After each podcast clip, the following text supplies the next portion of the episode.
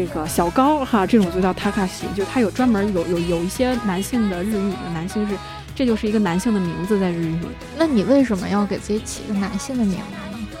哦，当然我没有资格说你。无语死了！我们两个两个都是一个铁熊，一个卡卡西啊。其实也有卡卡西的原因在，因为卡卡西一直是我的一个理想的中的。当然这事儿很中二，就是 会把卡卡西当成理想中的形象，因为就是就是非常的中二。他哪理想？卡卡西哪理想啊？卡卡西啊，嗯，帅呀。那很多人不是会更喜欢佐助这样？太中二了，就是我喜欢。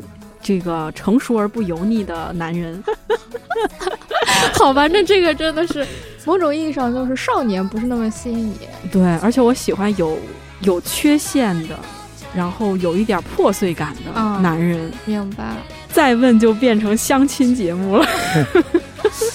哎，确实，那就是，嗯，那确实，我感受到今天。我们要聊一个其实是我心已久的话题，我希望今天能把它聊好吧。然后也希望这位对吧喜欢卡卡西的塔卡西能全力的配合。你一会儿就把这俩名字搞混了。不会的，你要你要叫我卡卡西，我叫你铁蛋儿。啥呀？你不带这样的。不带这样的。认真啊！这是一期实色实色实色性也的。非常容易被非常容易被瞄掉，被那个被被被枪毙的节目。对，那我们就时刻把控着它的尺度吧。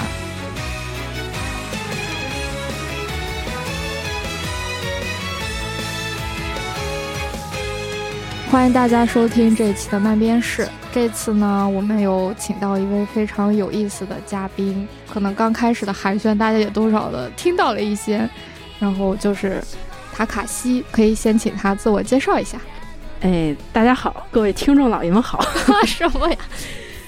味道都不同了，怎么你一出现在我们的节目，氛围都变了呢？我觉得这样挺好的呀，就是大家不要太紧张，因为我紧张，就是所以这种方式也是一种缓解紧张的方式。行行，那你说，嗯大家好，这个我我叫塔卡西，嗯，呃，一听就知道是个笔名。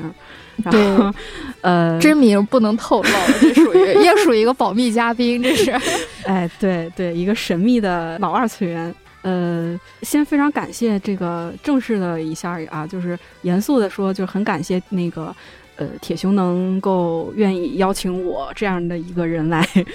谈来来聊这样的一个话题，这样的一期节目，因为我自己也很喜欢这个话题。然后呢，我们啥话题都还没说，对，一会儿知道了，给大家留点悬念了。行行。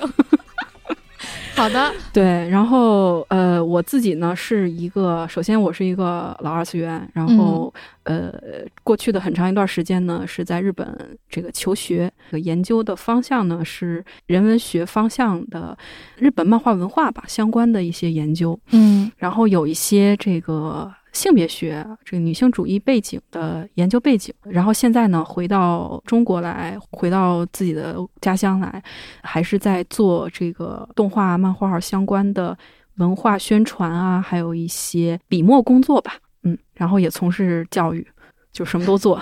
对，对我觉得你你的背景比较有意思的就是，嗯，人文学院的性别研究方向。我们我们要先先谈一下这个吗？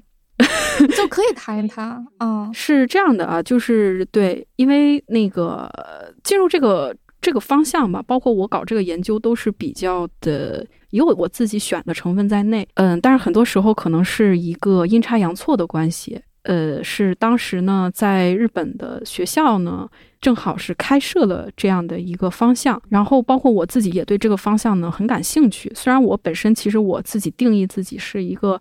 漫画文化的研究者，但是呢，方法论呢，我是经常会用到，呃，性别学作为自己的研究方法，所以呢，正好呢，当时这个在学校的一个整组的过程中呢，就我和我的导师就一起进入到了现在的这个性别学方向，然后包括我的博士也是在这个方向呢进行的一个研究吧。所以呢，现在我们终于可以剧透一下我们今天要聊的话题了。对，久等啦。对，今天我们要聊的就是耽美，嗯，主要是耽美漫画，嗯，就这个真的是心心念念的一个话题呀。只是没有想到，他是在这样一个契机下开始聊起的。嗯，因为就是我觉得喜欢看漫画的人都绕不过这个坑吧。女生，女生，对，嗯，男生应该也绕不过这个坑吧。嗯，嗯嗯，是这样的，就是我早期有过一个幻想，哎，也不是幻想，就是。比如说，我要从事跟出版有关的工作，那你肯定有男编辑有女编辑嘛。嗯嗯。当时我记得早期有一些出版机构，他是会做跟这种言情小说或者是漫画或者是耽美小说或漫画相关的一些业务。嗯。那我在想，如果负责这个业务的是一个男编辑，嗯，对方会是一个什么样的状态？所以真的有男编辑在从事耽美这个或者 BL 的这个，且他们是直的。我觉得是 有有吧，应该有，我觉得应该有。嗯，我之前就是偶然间问到了一个啊，然后他他自己之前是有做过类似的哦，就是可能是言情方面的，然后有些就是跟耽美有关的，然后问他，我就说你在编辑或者是做这些东西的时候是什么感受？然后他的感受就是，如果写的好的话，他其实也是能共情的，就是那种情感肯定是真实的。共情哪一方啊？不要问的那么细啦。然后，好好好好，隐私问题。但是啊，就但是就是大部分就可能都不是特别好，所以就编的时候是很痛苦的，甚至是不太能理解在讲什么。你说就是国国内的这个耽美的，对言情和耽美的这个男编辑的感受，可能我的样本量还不够大。就如果。听到的人里确实有这种经历的，我也很希望得到大家的反馈。其实我我觉得很有可能，因为我之前写过一篇哦，对我是一个就是偶尔在一些自媒体上会发一些 这个那个的。我之前写到一篇文章，就是跟另外一个男性的撰稿人讨论过这个问题。嗯，就是为什么男性他写的男性友谊会让女生觉得。更色，然后女这个是相对的，女性化的女性友谊也会让男生觉得更色，是吗？对，哦，就比如说我们当时谈到的是谈到那个金阿尼的《丽兹与青鸟》，嗯，因为我看那个片儿，我完全不会往色的方向想，嗯，但是呢，男生们就会觉得，比如说女孩子就描写那些非常细致的那些小动作。呃，撩一下裙子呀，撩一下，撩一下这个，可能不是撩裙子，撩一下头发呀，系一下头发，他们就会觉得非常的色气。然后后来我们得出的结论就是，大概是因为我们对自己性别的身体更了解。然后，所以我觉得男男编辑如果在看一些，特别是性经验，一些就是年轻的作者、创作者，他没有太多的这方面经验的年轻人，嗯，甚至是一些有，但是他更多的有幻想的这些人的眼里，嗯，他所他所他笔下写的那个是一个非常不科学的，都不能说不正确的，是不科学的男性的身体和男性的这种。人和人之间的这样的一种身体接触，因为是他想象出来的。对，然后可能不仅包括身体接触，然后情感接触，那就更不用说了。因为我觉得可能很多时候女性在私密感情中所想要幻想的那个。想寻求的那些东西本身，可能男生就会比较难以理解，然后再加上身体更难以理解，然后再加上就是我们一些性别学的一些问题了。哦，嗯，所以他们会有一种很难受的感觉，我觉得是完全能理解的。就像我们看一些色色的女性的这种表现，也会觉得很不太能不太舒服。对，这是很正常的，我觉得。明白。那今天其实我们有第一个的中心议题啊，就是为什么女性会喜欢耽美啊？然后我们要不要先来互相报一下自己的 这个阅读经历，或者说触单经历？是这样的，我觉得我们可以先，虽然我觉得这个词儿已经不需要再科普了，但其实还是可以稍微再解释一下什么是耽美。嗯。就首先说“耽美”这个词哈，它本身呢，这个日语中的“耽美”的词，它本身是一种啊表现形式。嗯。嗯，简单来讲，因为在日本的近代文学中也有耽美派，嗯，就是极其的崇尚一种极度的美感而不是去追求写实，因为也有自然主义，有写实主义。那这是与这些相对的另外一个表现的形式，叫耽美派。那么耽美本身是源自这儿的，它本身就是表现的是一种极度的幻想、唯美、极度的美，就是他所追求的就是美这个字儿，所以叫耽美。那么再往后呢，到了我只说。日本的事儿哈，因为我只对日本的事儿比较清楚一点啊，相对来说清楚一点。嗯，那么到了这个，我们知道，就是可能这也是也不算是冷知识的冷知识了吧？耽美这个本身是源自日本的少女漫画。嗯，对，是对吧？是这个六七十年代的那个花之二十四年组开始的，开始的一个。当时他们当时不叫耽美，不叫 BL，嗯，叫少年爱。嗯，是吧？是这个 boys love，对 boys love。当然他们是少年，所以是未成年人。对，所以放在我们现在看那个时候的作品是非常的政治不正确，要触碰法律底线的。对，要触碰道德法律底线的，确实是。嗯嗯，因为有很多的这种非常激烈的、非常。就是越界的表现，两个未成年人，然后还有一些这个那个的，嗯，大家有兴趣的可以去找一下，一个叫《风雨木之诗》，嗯，是竹宫惠子的作品，对，还有一个叫《拓麻的心脏》。是这个秋尾望都，嗯，这两个都是鼻祖了，对鼻祖。然后还有包括呢，稍微更可能更容易接受一点的，像这个后来的山岸良子，他画的这个《日出出天子》，日出出天子是一部非常非常优秀的作品。就是它不是优秀的耽美作品，而是它是一部优秀的漫画作品。对，它本身就很好，它本身就很好，就跟它的内容没有任何关系的好。嗯。当然，当然，前面那两部作品也很好啊，也很好，确实都很好，绝对不要拉一踩一。花之花之二十四年组都很棒，对，花之二十四年组的所有的女性创作者都非常的有。他们基本上就是重新的为女性的这种自我表达，然后开辟了喜欢的东西，不管是在形式上、题材上、在内容上，都开辟了一条新的路径，革命性的一种。是从前的漫画，日本漫画的，特别是以男性创作者为主导的，是绝对无法想象的一个方向。呃，当然那个时候是叫少年爱，嗯，所以呢，它主要是以未成年人为主，嗯，但是随着这个日本整个的这个，当然它就出来以后就是大热哈，非常的受欢受欢迎，所以渐渐呢这个这个表现形式就成熟起来了。那么在它成熟的过程中呢，也逐渐的变得丰富起来，啊，其中一个很有意思的点哈，就是日本有一部当时的非常有名的一个专门刊载这些呃以 BL 为主的这些作品的一部杂志，叫《俊》，嗯，《俊内》啊，然后高野文子也曾在上面，不仅是他，嗯，也画过东西。你知道田归元五郎吗？我不知道哎。田贵元五郎是一个，他是一个男性同性恋漫画家，然后是以出格和这个极度的感官刺激，嗯，为卖点的。然后就是他画的所有的男人都是那种熊，很多的毛，然后非常的壮。但是，但是他，他也是在《June》这本杂志上连载的最一开始哦，所以最一开始的男同性恋漫画和耽美漫画是有交集的，而且也确实给这些人提供了一个。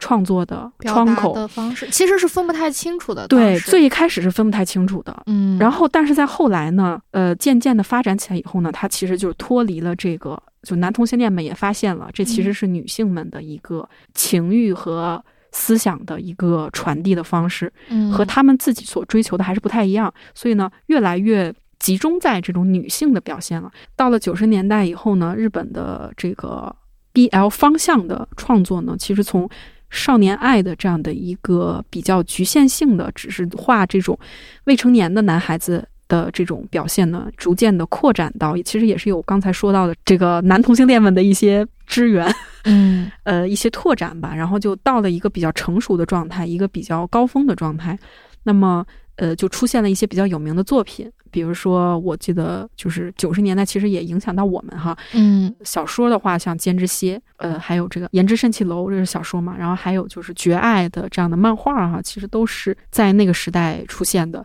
然后还有包括一些有同人或者说是 BL 创作背景的一些漫画家创作者们，但是他们呢，其实也是突破了一个我们说 BL 它其实一个小圈子范围内的一个嗜好。他突破的这个小圈子范围，走到了一个大众的视野下。那么代表性的就是 clamp。嗯，那 clamp 他其实最一开始是画这个同人起家的嘛，画这个恶魔人的同人啊，这些同人起家的。然后他后来出了那个圣传，嗯，他其实也是一个非常，如果看过的人应该知道啊，就是非常的抓嘛，非常的有九十年代特点的。我记得我看过他最早是《X 战记》，就停留在呃，《X 战记》到现在都没有 没有完结。还有《东京巴比伦》，对，《东京巴比伦》对是很好作品。我对克兰普印象最深的应该是一个是我小的时候，嗯，就是我们小学每我觉得每个小学每个班可能都会有一个那种神奇的，家里给他买了一堆漫画，然后他就带到学校来，带到班里来，然后分给大家看。但是那些漫画都是。不是给小孩子看的，就其中有包括像那个《龙珠》，其实还好，《龙珠》多多少少还好一些。然后呢，还有比如说特别少儿不宜的，就是男生们特别喜欢的《城市猎人》啊，然后女生们比较喜欢就 Clamp，嗯，然后 Clamp 我当时看了一个叫 Wish 的作品，就是我不知道你有有没有印象，就是 Wish 的作品呢是是这样的，它的构架是这样的，就是它的主角是一个天使，天使嘛没有性别的，所以它就是一个男生女相。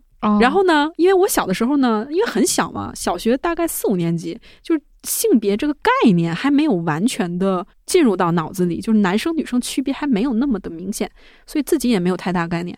然后就觉得哦，这个很可爱的小姐姐。然后呢，另外一个另外一个主角是个男，就是明显是个男的，就是一个男性人类。嗯，然后他们俩最后就在一起了，我也没有觉得任何奇怪。对，这可能是我的 BL 启蒙吧。啊，这是你的 BL 启蒙。对，但是他其实用了一个比较比较赶巧的一个说法，就说这人是个天使，他不能用人类的性别来规定他。明白。对，嗯，然后再往后，其实就到了两千年以后了。那么日本的 BL 的话，它其实是一个非常成熟的、涵盖内容很广泛的创作的一个角度吧，或者说是一种题材，小说也好，漫画也好，然后包括。最近火起来的这个 BL 的耽美剧啊，真人剧，那么都是有。当然，它的它的内容呢，可能也已经过了当时八九十年代那种非常离生活很远的题材，都是一些比如说魔幻呀、科幻呀，或者是啊这种名名人之间的这样的一个哈爱恨纠葛，特别抓马的那种。嗯，但是到了现在的，其实再去看日本的很多的作品啊，包括我前不久迷的那个。经典杯子蛋糕，一个耽美剧，也是漫画改的，都是讲的一些，比如上班族啊，还有包括那个大叔的爱，其实都是讲的一些很日常性的东西。昨日的美食，对，昨日美食是一个我觉得值得拿来一提的，是因为这部作品呢，它并不能算是纯粹意义上，或者说是它是一，不能算是一个典型的。日本 BL 作品，因为我我不知道我有没有记错哈，我当时看的他的那个作者的采访，好像说他当时其实想画一部，就是我们知道《昨日美食》的男性两个男男主都是三十多岁、四十岁的这种。社社畜，他当时决定好说我想画这个的时候呢，然后编辑就会说，就说 B L 的漫画杂志上不能出现是四十岁以上的男性，如果你勉强给他改到三十岁的话，可能还行。然后他就非常的郁闷，然后就换了一个媒介进行发表。所以我们可以看到，就是昨日的美食它火是因为它的剧。所以它的剧本身呢，虽然是从耽美的这样的一个表现出来的，但它其实是加入了很多这种日日式日日剧的那种人情味儿在里面，一些人生的感触在里面，也包括呢，它更多的去关怀了一个在很多的可能在我们，特别是在我们这边的 BL 里面很少会被真正的看到的一个，也就是他们真正的现实中存在的那些呃没有出柜的。或者说部分出柜的男性同性恋这样的一个感觉，嗯。嗯，所以说我就只说日本啊，因为中国这边其实可以一会儿再听一下铁熊的跟交流一下哈。日本到现在为止的耽美呢，已经不能说是一个。一巴掌就说拍死它就是这个样子的，它是里面有很多很丰富的表现在里面，它涵盖范范围也很广，嗯，那么它和周边的一些表现形式之间的界限也很模糊，因为很多时候是很难界定现在的日本的一些作品，耽美作品和男性同性恋漫画，包括刚才提到的田归元五郎，那他画了一个作品，在之前也拿过奖的，叫《地之夫》，oto to no oto。嗯，地之夫，对，那个应该是拿了一个日本的漫画的奖项的。这个作品呢，它也是以一个男性同性恋，就这个主角的弟弟是一个 gay，但是他弟弟呢是英年早逝，然后呢，弟弟的老公、弟弟的丈夫一个壮汉的外国人，然后就来到日本，想要去体验一下，想找一下这个。就是自己的爱人的一些回忆和这个生活的经历吧，算是这种感觉。所以这个作品它就很难。虽然田国元五郎是以画这种色色出名的，但是你让他画一个非常温馨的故事，这个故事是全程没有任何的需要逼掉的内容的，非常温馨，而且还有小孩子，嗯，非常温馨、非常感人的一个作品，所以他才能拿奖哈。嗯，所以这个作品你就很难说界定它，它是一个耽美吗？还是一个男性同性恋漫画？还是一个家庭伦理剧？嗯，很难界定，因为天规元武元武郎自己也说，他从耽美的表现里吸收了很多的知识，很多的内容，所以我们也可以看他从最开始那种特别感官刺激的，到一点点的就开始出现很多这种细腻的感情上的一种描写，也丰富了他的表现。然后包括耽美本身，其实也是很开阔的一个表现的领域。呃，当然这只是日本啊，日本的情况。嗯，那你怎么定义耽美呢？就因为可能在你的心目中或者说认知中，肯定是有一个耽美的大概的范围，你才能在其中分别出什么家庭伦理剧啊，或者是男同性恋的作品这样子的东西。嗯，我觉得定义其实。定义，首先我我我不是觉得这东西非常的就是，就与其说定义，不如说你觉得它需要它需要有哪些要素，对你才会觉得它是耽美，而有这些要素，你觉得啊，它是男同性恋漫画，就是哦，你怎么区分这一条线是吗？我 我觉得首先就是先说他看的多，就区分出来。我觉得很难区分吧，因为到现在为止真的很难区分了。因为现在的大家的这个那个表情包什么来着，我常常因为自己的性癖不够变态而与各位格格不入。就大家的喜好已经非常的多元了。嗯，如果放在九十年代是很好区分的。那九十年代的是在或者更早八八九十年代七八十年代的那些作品，他们是怎么区分的？一个我觉得很明显的点就是在于角色的形象。角色形象对，还是拿田归元五郎来举例吧。当时的田归元五郎的作品，就是田归元早期一点的作品哈。那他的表现的男人，那是男同性恋的幻想中的那种，我们所说的这种男性气质的集大成者，就理想男同性恋的理想型。对，嗯。但是耽美那个年代哈，那个年代的耽美，它是一个纯粹的为了满足女性的性幻想和其他的爱的幻想。甚至还有一些社会上的这种幻想的社会地位的啊各种事情幻想的一个创作，那么它里面表现的男性更多的他只是一个拥有一个板儿的 一个替身。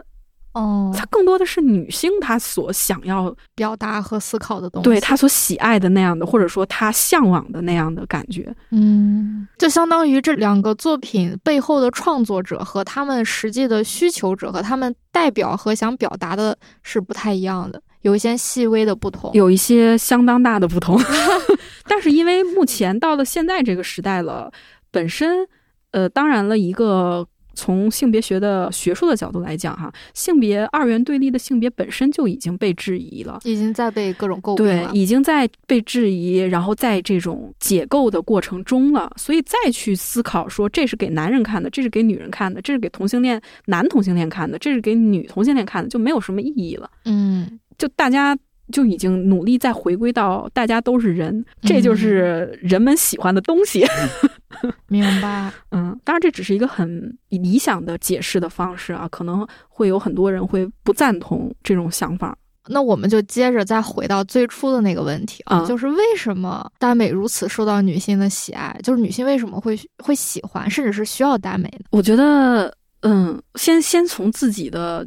亲身的感受和经历来讲吧，我觉得我也不是特别想用很多学术的理念去指摘它也好，或者说去构建它也好，我就想说说我自己的经历吧。嗯嗯，刚才也提到啊，我的初触电吧，真正的第一次触电可能要早到我小学的时候，就是我看 Clamp 的作品的时候。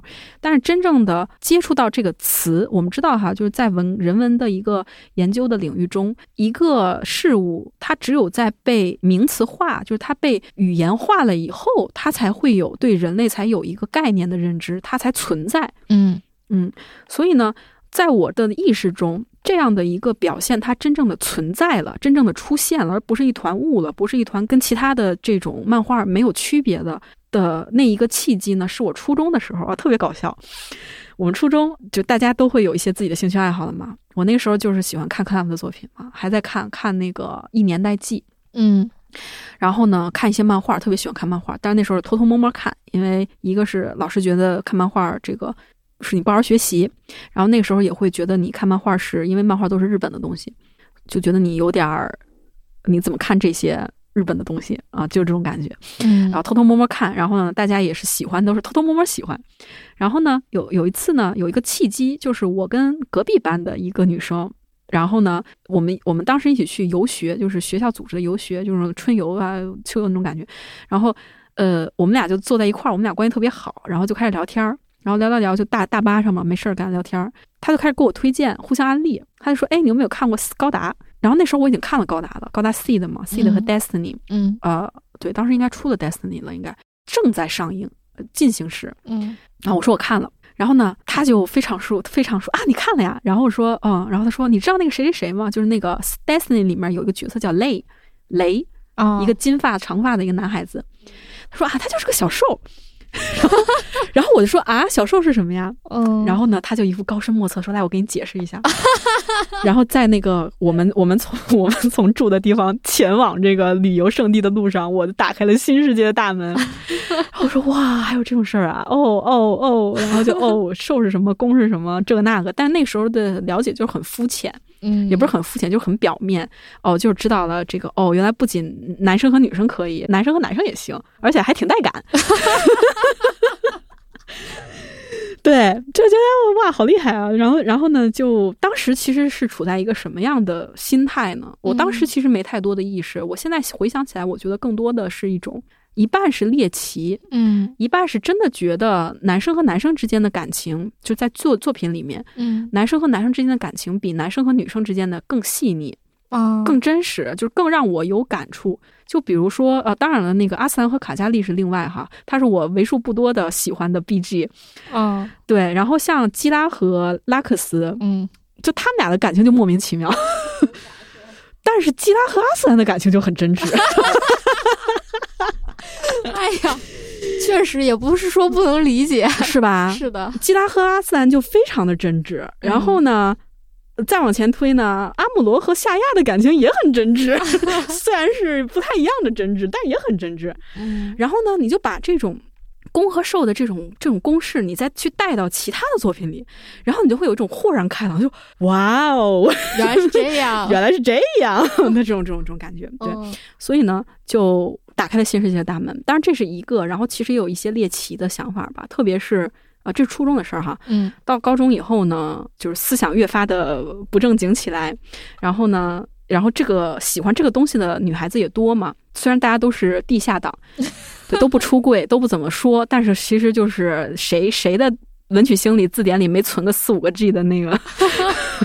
对，然后当时呢，就是这是我第一次，就是我刚才说的初中是第一次触及到这个概念。嗯，然后我第一次看到有色儿的作品。就是在我高中的时候，那个时候就是也是我们就是互相了解到对方地下党的身份以后，然后呢，那个女生就她就把她的字典交给了我，然后她那个字典有整整四个 G 的 TXT 格式的东方神起的耽美 同人，然后我是文章是吗？对文章，你想文章四个 G 文章啊，你想想得有多少？哎呦我的天，你就根本翻不到底儿，好恐怖。其实你就能想象到当时那么一个网络环境已经有如此。庞大的一个创作了，嗯，四个 G 得四个 G 啊，多少创作者？对呀，那里面有多少文章在里面啊？哎呦天呐！然后我当时随便开了一篇文章，然后就是一篇带色儿的，然后我就在我就特别清楚那个那个温暖的秋日的午后，那个数学课上我没有好好听数学题，然后看着文曲星看的面红耳赤。就那个时候的状态，就是处在一种，我觉得这是很有很有意思的事情哈。嗯，我在在那之前从来没有接触过男女的带色儿的东西啊，所以我真正的接触到这种比较成人向的第一个，竟然是男男。嗯，而且很有意思的点就是，我回想了一下我当时的状态，如果我接触到了一个男女的，我的第一反应一定是羞愧、厌恶、厌恶。嗯。可能会有一些害怕，嗯，因为我的初中是管理很严格的，不让早恋的，所以当时就是有这种早恋经历的，都会被老师叫去说，然后可能还要有一些惩罚措施。在那样一个环境里面，就是你不可能想象男女之间的身体接触，嗯，它不可能，它就是一个被得的存在。对对对，你会觉得一个男生和另外一个男生之间有亲密的关系就很正常，很正常。但一个男生和一个女人有问题，就不仅是一个男生和一个女生，一个女生和一个女生，你也会觉得他就是女性，在我那个幼。比较幼稚的、比较单纯的想法里，嗯，女性和性这件事情就是被隔绝开的，就是无关的。对性这个事情，对于女性就只有耻辱，就只有违背道德，就会被批评，就是绝对不能想象的事情。嗯，这样就进入到了一个 一发不可收拾的，在一个拐点，然后在一个十字路口向一个莫名其妙的方向拐过去，然后就再也没回来了。嗯。嗯，就哪怕现在已经年纪大了，到这个状态了，就是其实回想很多小时候的事儿，就会想到一些，就是用学术的角度讲，就会想到一些其他的感想、一些感触。嗯。啊，所以你刚才的问题是什么来着？什么来着？我刚才问题就是为什么女性会喜爱或者说需要耽美？所以我在想的一个事儿，因为我也看过一些相关的国内的也好，日本的一些关于耽美的学术性的一些东西。嗯，我觉得他们有些分析的是很对的。嗯，就包括他们会觉得耽美这个表现，它可能在部分哈，不是全部哈，在部分是部分的满足了一些没有这种。性经验的女性的这样的一种幻想，然后提供了这样的一种心理的疏导和安慰，或者说是一种幻想吧，这样一种幻觉。所以，女性女孩子在说她需要，我觉得是是这个意思，就是一部分哈，一部分是因为确实，特别是在东亚，当然现在会好一些，可能啊，可能，嗯，我也不是现在上高中，我也不知道现在高中什么样，嗯，可能对于一部分女性来说，这就是一个性启蒙。这就是一个他们接触性这件事情的最安全的、最不会有自责感、不会有自卑感、不会有自我谴责感的一种方式。那么你说他是不是需要呢？他肯定是需要的。嗯，这是一种相对来说比较负面的，或者说比较悲观的、比较不那么有前途的一种想法。所以很多研究会说，我们应该尽可能的。开创一个时代，让耽美消失。他们会觉得耽美消失的那个时代，就是女性能够非常自由的，像我现在这样，随随便便的，就是谈论这个性这个字儿，我也不会觉得有任何的心理负担的这样的一个年时代。我觉得这是对的。嗯，但是同时呢，我觉得从一个更有这个主体意识，或者说是更积极的态度来讲，哪怕真的到了那个年代，我认为耽美依然会存在。嗯，它依然会满足女性。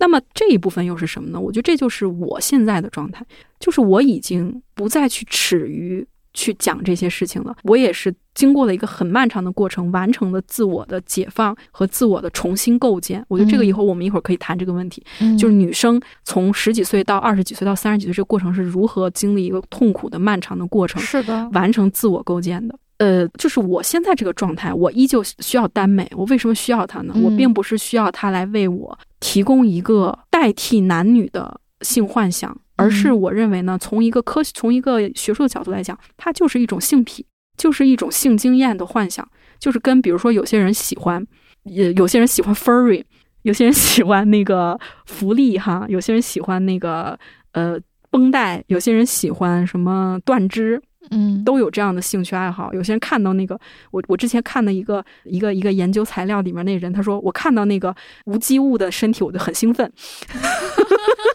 我就觉得哇塞，好棒啊！我要我要我要补 key 了。对，大概就是如果用通俗的话语来讲，当然人家是很文文艺的在说这个事儿哈，不是不是说的这么下三滥，也没有了。嗯，但是我觉得耽美来说，对于很多女生，可能对还有包括一部分男生来说，那就是一种喜好。嗯，包括我现在对于我来说，耽美就是我的一个喜好，就是我就喜欢看男人干男人。嗯，我就喜欢，而且我还特喜欢看那种巨壮的那种被干 巨爷们儿的那种被干，就是满足我心里的一种癖好。你一定要问我这癖好哪来的？嗯，我觉得我也没有办法太说清楚。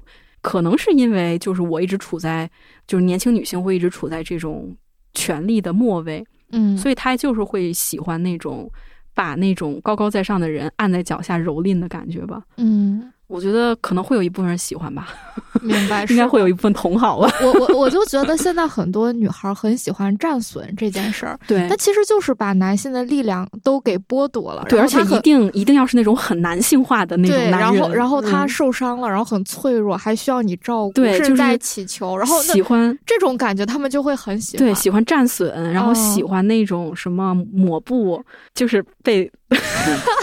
就是抹布啊，就是被也是从日语来的嘛，就是被很多就是陌生人那什么啊。好的，就说到这个程度，就只能不只能说到这个程度了，不好意思啊，各位听众老爷们。对，就是我觉得是这个问题。然后包括其实我自己现在选择耽美的作品的时候，我也更倾向于，尤其是漫画，我更倾向于那些。他能够很好的展在我的面前展现男性的肉体的，嗯，那种美好的肉体的，然后看到这些人被那什么，我就很开心，嗯，就是开心，就开心，嗯，就是就是欢乐 这就是我的幻想，明。白，对，嗯，所以所以你说女性为什么喜欢耽美？我觉得这很难，为什么需要耽美？我觉得很难，就是因为我这真的都是一些个人的经验，嗯。这种事情是非常私人的个人经验，嗯，他很难做到一个面面俱到。我我我无法说所有人都是因为这个，但是以我个人的感受来说，就至少从这两个方面，一个消极的，一个积极的方面，我觉得女性是需要耽美的。至少我需要耽美，我是女性，那女性就是有女性需要耽美，是是吧？那我就想到，其实我身边很多女孩儿，其实都是看漫画嘛，就是反正就是我身边看漫画的女孩儿，她们真的大部分的性启蒙都来自于耽美。嗯，这个我当时也没有仔细的研究过，但我觉得确实是因为那个时候你没有更合理的，或者说让你感受到不厌恶、不羞耻的途径来来接触到那些东西，这就是一个非常。悲伤的事情，而且我那时候我还有种感觉，就比如说，你看这种，嗯，男女之间的这种。文章或者说不管什么之类的东西，和男男之间就所谓耽美向的这些东西，他们其实首先我觉得他们的创作者是不太一样的。嗯，就男女之间的这种东西，他们有一部分为数不少的部分是由男性来创作的。嗯，那他们肯定更多的是从男性视角和为男性服务的那样子的一种权利关系或者是行为结构吧。嗯，但是耽美它明显的创作者大部分也是女性，她就很懂女孩子喜欢啥。对，然后她就能 捞到你的痒处。对，对吧？然后表白大处们，然后那这个时候，那女孩们看到这件东西，她就就是他就是天然的就开心，他就是天然的受众。这种事儿，它就是没有任何的理性能够去解释它，它就是一个人类作为人最感性，甚至有点兽欲的那一部分。嗯，它就是一个这样的，它就是属于女孩子们的这块儿的对东西，而且。怎么说呢？这又提到另外一个问题，就是我刚才说，就是消极的角度来讲，说有些有些研究者觉得希望能够创造一个没有耽美的，因为耽美是一种代替嘛，是 BL 是 BG 的代替啊，就这么想的。那么从这个角度来讲，其实呢是一个有一些悲伤的一个想法，因为。如果回想一下，其实，在我们有性的概念的这个过程中，那么男生呢是一个被鼓励的，甚至男生之间都是会互相鼓励，然后互相去攀比的这样的一个状态，而女生呢却是一个永远是处在一种被指责、被批评，然后不可见人的。因为我从来没有在我的现进行时的过程中，初中、高中，可能到大学都是。我没有听过任何一个女女孩子，有可能是因为她们不是我闺蜜啊，她们觉得我我不值得依靠，不值得说这事儿。我没有听过任何一个女生主动的谈起过自己的性经验，嗯，哪怕其实，在我们现在，我们现在都已经。已经三十多岁了嘛，也不不在意这些了。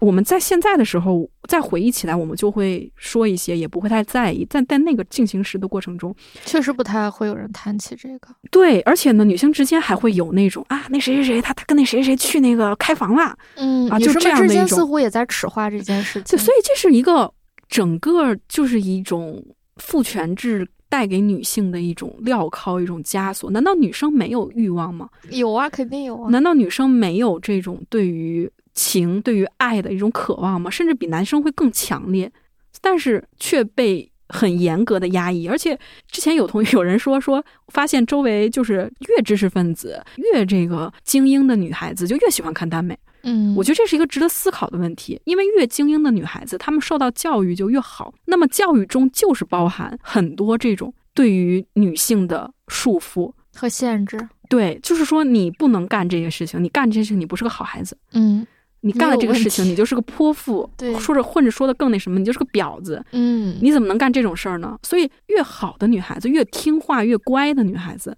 她们就越难以接触到真正的，就他们开启化，他们开启这个门就越晚，就越晚，甚至是越难，就越难。然后很多时候就走向了这个，我觉得这可能是有关系的。你是就是在高中的时候，那你是什么时候开启到？男女之间的这个问题呢？你是什么时候启蒙的呢？嗯，我觉得男女更多是实践吧。这个问题还能继续谈下去吗？不谈了，不谈了。哎呀，我们接着说高伟。继续回到文学的世界里，也就是表现的世界里来。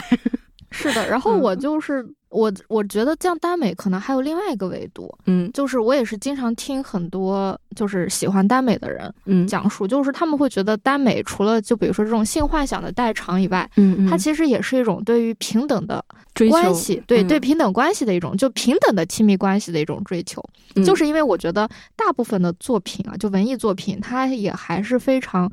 男性凝视的，或者是男性权力主导的关系，嗯，甚至是这个作者，不管是男的作者还是女的作者，他们只要进入这种叙事中，他们就很容易去这么塑造人物关系和嗯嗯各种角色。但你又希望一个真正平等，或者你觉得让你舒服的关系的话，那你在这种传统的或者说比较常见的文艺作品里寻求不到的话，但是耽美世界其实是提供了很多这样的样板。和关系的，所以他们就会觉得，那这或许是一种好的，或者是可以值得看的东西。我觉得这种说法我是赞同的，因为你问我就是有没有看过 B G，就是男女，我我看的我印象深的哈是那个金庸，你知道金庸里面有武侠，有武侠里面有很多的爱情，嗯，然后我印象最深的是小龙女。我记得，因为《神雕侠侣》这部作品是金庸老先生他非常喜爱的一部作品，但是我都看不下去。我看到了小龙女被那个被一个被一个傻逼男的给强奸了，是在一个他完全不知情的情况下给骗炮了吧？能这么说吗？反正就是一个他不愿意的男人夺走了他的第一次以后，我那个时候就很震惊。我就觉得小龙女这样的一个仙子，她怎么会因为这件事情就觉得自己比杨过低一等呢？她怎么能这么想呢？嗯，因为我当时我看这个书的时候，我不会带入到杨过，我会带入到小龙女，因为我是女孩子嘛。嗯，我会想说，哦，杨过很帅，然后杨过很叛逆，是那种大家都很都很喜欢的坏小子。然后小龙女是那种我心中的非常美的天仙一样的优秀的女孩子。嗯，她怎么能因为自己在这个事情上的一个污点，就觉得自己配不上杨过呢？甚至都不能称之为一个污点，就根本就不算一个污点，就这根本就不是一个事儿。当然，当然了哈，如果是从另一个角度来讲，因为呃，金庸老先生这部作品它是构建在古代的，那古代可能就是会有。但是换一个角度来想，他写一个古代的故事，那他其实就是在重复这样的一个道德的约束的过程，就是给这些读者在脑子中又加了一遍：哦，失去贞洁是一件很大的事情。嗯。就没有说金庸老先生不好的意思啊，嗯，但是就是其实金庸老先生的金庸的作品我还是读过一些的，当然不算是金庸的一个铁粉，但是但是像我很喜欢那个《笑傲江湖》，嗯，但是《笑傲江湖》我就会带带入令狐冲，我就带入不了任盈盈，我也带入不了小师妹，为啥呀？因为我想成为令狐冲那样的人，所以这就是一个很神奇的事儿。所以就是你说问我看没看过 B G，我当然看过，但是 B G 中没有我想要的东西。是的，就在感情上，是的。包括后来我又看了古龙，古龙就更不用说了。那古龙那那简直就是一个大型的艳女现场。但是呢，古龙当成 B L 看就很好看。对我的一个其其中的一个永远不变的墙头，就是我不知道有没有听众老爷喜欢啊，就是花满楼和那个陆小凤和花满楼。我贼喜欢他们俩，嗯，然后我自己还写过同人，然后我还画过他们俩，我特别喜欢。就一方面哈，古龙写的所有女人，她就是一个艳女，他就觉得女人都不是什么东西，都不是好东西。但是你看他写的男人就非常香艳，嗯，香艳，我觉得没有别的词儿可以形容了，就是香艳嘛。好的，不是，就是你想想花满楼那种，他眼睛是瞎的嘛，但除了眼睛瞎以外，他就是个完人啊。然后就是一个又温文尔雅，就是公子世无双那样的感觉，再加上他眼睛看不见，还有就很适合不能再说了。好的，好的。然后再加上张智霖那个那版陆小凤，我也确实拍的不错。而且当时就是我们看的时候都说这里面肯定混入了自己人，就是把他们俩的感情拍的巨好。没有。跑跑题了，但是你看，像像古龙他写的这个男女就完全不行，嗯，甚至女性就根本就没有任何价值在他的那个作品里。那你再看一些动画漫画的作品，也是这个样子，确实，对吧？哪一个？B G 让你觉得很舒服，除了阿斯兰和和卡加利，他 啥呀？怎么回去了？对，卡萨卡加利阿斯兰是我难难得的觉得还可以的，那是为什么呢？是因为他们俩就是势均力敌，嗯，然后卡加利是一个很不威利，就是很男孩子气的女孩子啊。那在这里我突然就想插一句，就是那你怎么看一些少女漫画里面塑造的？男女关系呢？我觉得你可能得说是哪个时代的少女漫画。如果是花之二十四年组的一些少女漫画里面的男女关系，嗯，我我个人认为哈，还是有一些能够让人引起共鸣的作品，还是有的。嗯，然后包括 Clamp 的一些作品，我觉得还是有。就是这不是说 BG 就不行，而是纯粹纯粹是你创作者的问题，你的意你的意识和观念、价值观之类的东西。对，当然也。不，比如说，也不是说所有男性创作者就都不行。对啊，男性创作者也有很也有很好的。我不是说那个 B G 就不行，或者说男性创作者就不行，而是真的是因人而异。是的，而且本身也是根据你受众的一个喜好。那对我不行，可能对别人就行，也是有可能的。嗯。对吧？或者像金庸这种，可能这一部我觉得我我是完全就是看不下去。那换一部可能就还行。就是像任盈盈，我觉得我虽然代入不进去吧，但是我觉得还可以的。因为任盈盈也是那种比较强势一点，可能我比较喜欢强势，强势的女孩子吧。嗯，所以这个事儿就是就是这个意思，就是包括少女漫画嘛。我我不想说所有少女漫画都不行，还是分，嗯，还是分。嗯，我也看过一些，因为我是一个古早漫画爱好者。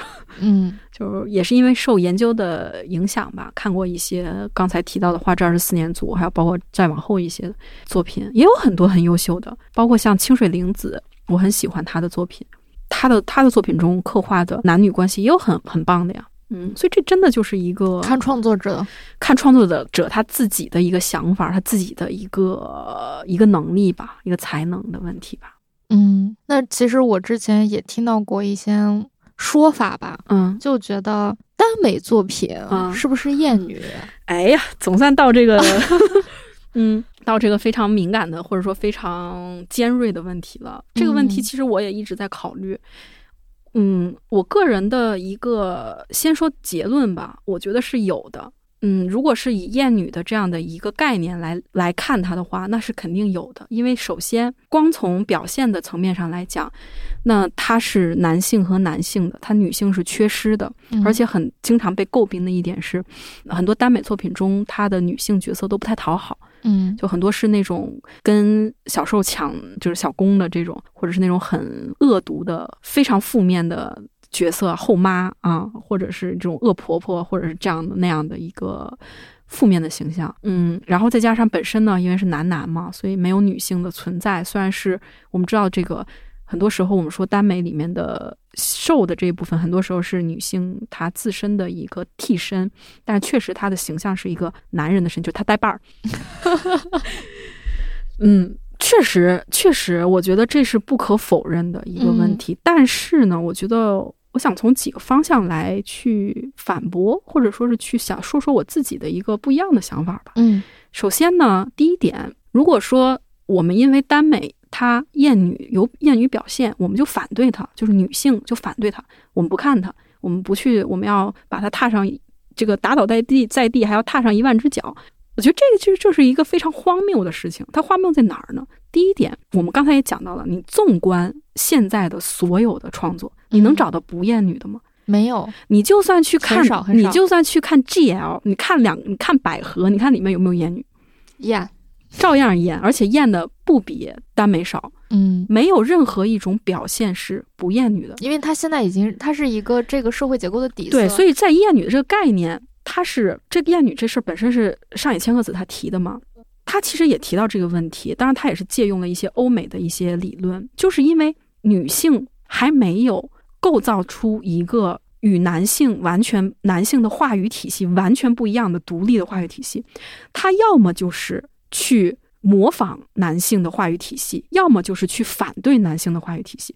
那不管是追随还是反对，它其实都是在以男性的话语体系为一个标准标准。那它没有一个创新在里面，就像是我不知道有没有有没有这个听众看宝冢。嗯，你保种都是女的，你觉得她不厌女吗？Yeah，她是一个非常非常非常男性，非常以这个父权制为一个和一个一个这种模模子出来的一个体系。当然，她现在也在变哈。我们不说这个，我们不说上升到这个演员什么的哈，就是她这个体系其实是非常的父权制的。都是女性的地方，难道不父权制吗？就不厌女吗？没有，她就是在模仿。要不然为什么要有？男艺比娘艺的地位高那么多呢？为什么呢？会有这种事情呢？所以这是当然也是上野千鹤子自己说，就是女性自己也是会厌女的嘛，有这种厌女思想。所以第一点就是到目前为止，现在没有任何一种表现是不厌女的。那么我们为什么要因为厌女就去不去看这个，或者说去把它打倒呢？难道这不是某些人的阴谋吗？这阴谋为什么说某些人的阴谋呢？当然，这阴谋论的想法我就。我不想就是说把它上升到阴谋论哈，只是一个开玩笑。嗯，因为我们想一下，耽美的它的它的受众，不说百分之一百吧，百分之九十九是女性。嗯，那么我也刚才也提到了，耽美本身是满足女性的一个欲望的一个幻想的，是女性对于性、对于身体、对于理想的一种书写。如果我们就说她厌女，然后就把她踢到一边儿，然后甚至还要高高在上的说：“哎，我不看这个，我就高尚。”那我觉得这种是一种非常非常幼稚且非常可笑的行为，因为为什么呢？男人永远不会因为自己的哥们儿看看百合就说：“哎，你怎么厌男呀？”不会吧？不会有这样的男人吧？嗯，他们不会去分裂自己的一个团体，他们甚至觉得哦，一个女的好，两个女的是双倍的好。所以说，为什么有些女孩子会觉得说啊，看耽美的这些人，她就是厌女，她就是一个下贱？有人会这么说，嗯，为什么呢？因为他们还是一个男性的思维，他们就觉得我不能成为性的享受者，因为性这件事情就是对于我，我只要享受它，我就是错的。你这个人，你看这种是东西，你还看的是没有女人的东西，那那就更那什么呢？可能是会有这样的一种想法，但我觉得这种想法就是我个人是不太喜欢哈，我个人是比较嗯不太赞成的。我觉得我们还是应该，我不是说耽美这种形式就非常好，它比任何形式都高，我没有这个意思。我是想说的是，我们不应该去反对某一种表现，而是应该反对一种集权的表现。就是我们不应该反对说啊，他这种表现，而是当他成为了一种绝对的权利的时候，我们才应该去反对他。而我们应该赞成的是什么呢？是多元。因为只有当一个表现变得多元，当一个创作环境变得更多元，它才能更多的容纳所有人的爱好，这样所有人都会受益。我觉得就是我不知道我能不能解释清楚我的感受啊，但是我很想说一句话，大概就是说耽美厌女本身这个行为，它就是一种厌女，一种厌女。对我我是赞成这样。是这样，就是因为我的感受就是，呃，你看啊，就是我们。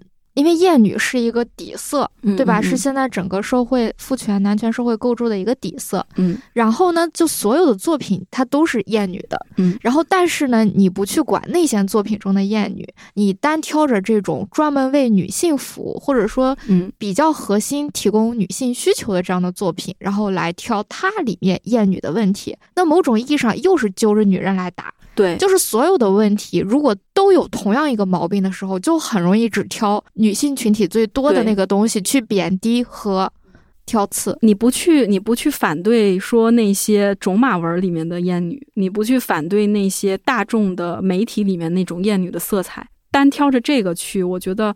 呃，很多时候可能大家会有一种就是有这样的想法的人，我不知道这么揣测好不好哈，这是我单纯的一个一个假设，可能会有一种想法，就会有这种把自己和别人分三六九等，就我不看这个，我比你高贵，我不知道是不是有这样的想法，就是这个我觉得是最让人觉得悲伤的一个想法。我觉得还有一个更悲伤的想法，就是一旦发生什么问题了，就是。嗯，女性们，她们往往会找自己的问题。她不仅是找自己的问题，她还要找自己同伴的问题，同伴的问题，而不是说我们去把这个问题让对方来解决。对，然后而是说我们是就是因为我们做错了，我们做的不好，所以我们现在才受到了这样的待遇，所以我们要做的更好，就是一种 就怎么说呀，就是一种非常高的自我道德约束，而且在家不仅约束他自己，他要约束周围。如果周围不。就不是这样的话，他就会觉得，那我们那我们这个群体就要继续滑落，我们就要吃更多的苦。但其实不是的，嗯，不是的，不是你把自己缠起来，你就可以不吃苦的。关键是这种事情还是谁评价呀？任何评价体系都是有人制定的东西啊。他这评价体系既然是人制定的，那就一定是有这个价值观在背后的。所以最后绕到最后还是一个问题，就是我们女性。暂时还没有建立起一套属于真正属于自己的话语，没有。那么再往后谈，又要谈到耽美。嗯，我之所以赞成耽美的第三个点，就是在于耽美可能是一种最为接近女性独立话语的表现方式。我个人认为，哈，我个人认为，你可以具体解释一下。因为首先呢，我们可以看，我刚才也说到的一些现在的啊，以日本为主啊，可能中国还没有到那个地步，但是以日本为主呢，是有一些。耽美和其他的呃这种表现的一些界限的模糊的，包括它里边的内容也是很丰富的。那么其中一些呢，我就看到的一些作品呢，它是会去我们说啊，去解构这种我们说的这种男女二元对立，特别是会去反对那种纯粹的极端的男性气质。我觉得，如果说女性的话语要从哪里开始建立，那么就是要从。对于这种纯粹的男性气质的一个反对开始走吧，嗯，就是他会努力的去塑造说啊这样的一个角色，他虽然是一个男性，但是他是多面的，他是丰富的，而不是说这个男性啊他是男的他就应该这样这样怎样怎样。那么一些女性，尤其是最近的一些作品哈，就包括刚才说的那个经典杯子蛋糕，那他的漫画我看了他的漫画，那么其中漫画有个情节很逗，就是讲的这个呃男主角。他呢和这个自己的下属好上了吗？好上了以后呢，呃，但是呢，因为都是在同一个工作单位，就日本人本身就很就是就是不太那个能够搞得起这种办公室恋情，然后呢，又是因为是同性，就更搞不起了，所以他就很纠结很难受，他实在就忍不住，然后有一天就去找他的同期，就是同一波进进公司的人，一个男的和一个女的喝酒。然后就就跟就在喝酒的过程中就跟他们俩出柜了。哦，先说的是，我搞了一个下属。然后这时候呢，那个男的同期就安慰说没事儿没事儿。然后那女的就沉默喝酒。然后又说那男那个下属是个男的。然后然后然后那个男的的表现就非常的，我就写实这点就很写实很有意思。然后那男的啊大惊失色。然后那女的就很淡定。就那个女同事就很淡定，而且那个女同事是一个领导，她做到领导，做到高层了。所以我们可以看到这样的一个女性形象，那她就已经已经开始超出努力的再去超出厌女的范畴了。她已经开始试图去将男人从男性气质中解脱，也将女人从女性气质的枷锁里面这样拉出来，更多的回归到人和人的这样的一个平面上，并且呢，她也没有说完全无视掉男人和女人在一些。事情上，他可能是会有一些，尤其在日本的那个环境里啊，是会有一些不同的反应的。他也没有无视掉这个多元性，也没有说大家都一样的。那女性会有女生的这样的一种态度，男生呢会有男生这样的一种态度。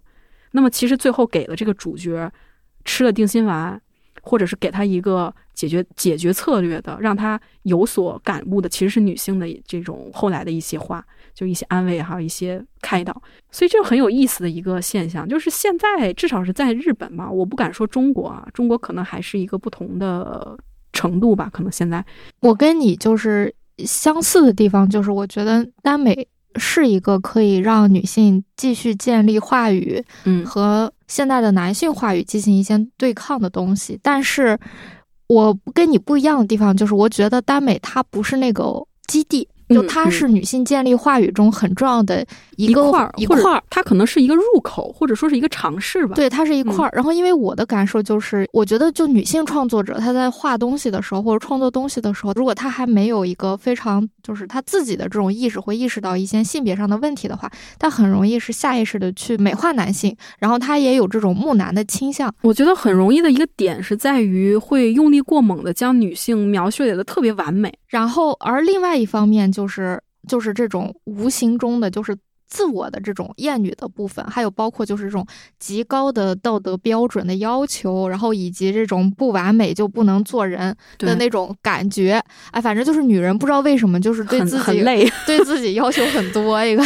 所以我希望的是什么？就是或者说我个人喜欢的，就是说我希望去可以创作一些作品啊。这些作品你不管是男男男女女女什么都无所谓，但是里面的这个女性角色她是要立体的、丰富的、多元的，而不是说被一些东西所嗯，就是束在那里不得动弹。或者说，因为我之前和一个创作者聊过，他说他的作品的主人公都是男的，就他自己是个女生，但他作品主人公的男的，原因是他用女性当主人公，他发现这个女的就。没有办法活动，就束手束脚的，束手束脚，所以他觉得用一个男的我就潇洒自由很多。我说，我说这可能是你现在这个阶段，你再过一个阶段，你就会发现，你用一个女的你会更潇洒自如，就是因为你现在还没有想象出一个女的还能怎么潇洒自如，是因为你自己还没有进入到那种认知状态。我同意你的说法，对，其实我这个想法也是很不成熟的想法哈，也也愿意接受各位观众老爷的批判哈，就真的是，但是我觉得。嗯，耽美真的是一个女性构建化自我话语的一个很好的一个，或者说比较容易的吧，一个平台一种表现。因为，呃，如果当我们再把视线往回拉一些，拉到日本最为就是女性主义发展的最为先端的，就是他们的女性的表现最为先锋的前卫的那个时代，就是像因为我很喜欢那个 Hagiomoto 嘛，就是叫秋尾望都嘛，那他的那个。呃，创作的高峰的一些作品的时候，我们就可以看到很多我们现在都觉得很前卫的，其实他当时就已经画出来了。比如说，他在他的很多科幻作品中，嗯，他就已经尝试去破除性别的概念了。就包括我之前和铁熊有聊过的一个作品，嗯，它是科幻作品嘛，是一个外星的。然后那个外星人呢是这样的，就是在他们的那个生殖体系中有地球人女性长相的那些暂且被称为地球人的女性的这样的一个群体，它是有根的，就是它的下体下，它的下下体会连到大地上，然后呢进行一个像植物一样的繁殖。然后男性呢反而是没有根的，所以。就是他就是试图用这种科幻的语言，所以我也其实一直在做一些科幻的方向的一些呃研究吧。嗯，其实科幻也是一个重构女性话语的很好的方向，就是因为它可以允许一些很不切实际的或者说完全不写实的东西存在嘛。所以就是他就努力去消除啊这个形象就是女的，这个形象就是男的。那这个拥有这个生殖能力的这种身体，它就是在社会中它就是一个。呃，比较弱势的，然后这个人就是一个呃很强势的，其实他就去努力的去破坏这样的一个二元对立的东西。嗯，所以我是个人感觉，就是真的是还需要任重任重而道远吧。我觉得这可能又对自己要求太高了。是的。但是话说回来，说到厌女这个问题，当然这也是主观的感受哈。我觉得其实应该努力去接受自己拥有厌厌女的这一部分。是的，因为我也曾经试图去。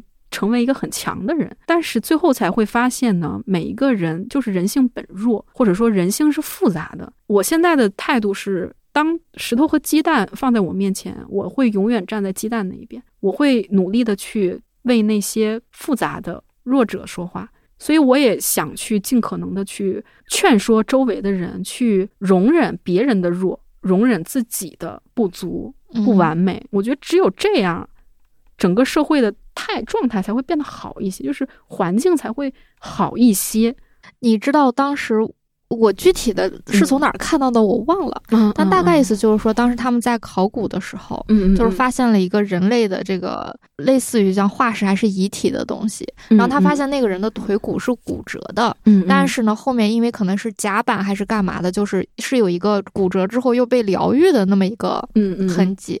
所以他们当时就想，如果人类的社会真的是优胜劣汰的，那像这个像一个腿骨折的人就会被扔掉，就会被扔掉。但实则他被治愈了，就是他被他因为他的弱而得到了其他人的帮助，然后他又好了起来。嗯，其实文明并不是建立在优胜劣汰上的，文明是建立在互相帮助上的。优胜劣汰这件事儿本身就是一个很父权的想法，是呀，或者说在在我们不用性别学的角度来讲，它是一个很帝国主义的想法。是呀，是呀，它是一个我们作为一个在帝国主义扩张的过程中被侵略、被欺负、被各种侮辱的。民族国家，我们就本来就不该去有这样的想法。我们还有一句非常经典的话，叫“落后就要挨打”嘛。你别笑，我当时第一个反应就是落后为什么要挨打？落后为什么得到的不是帮助？所以这就是一个，我就不高不高兴。所以，我我我，因为我觉得可能是我们都比较倾向于人文关怀吧。可能在一些听众的耳耳朵里，这样的一个想法就是比较幼稚。我觉得会啊，会啊。就是我要是说这话，我肯定会被我爸说你好幼稚。嗯，我爸就不会。那你爸，那你可能你爸是文科生，我爸是理科生啊。不好意思啊，不是说理科生都是这种，没有没有这个意思啊，只是我爸，只是我爸。呃，我刚才要说什么？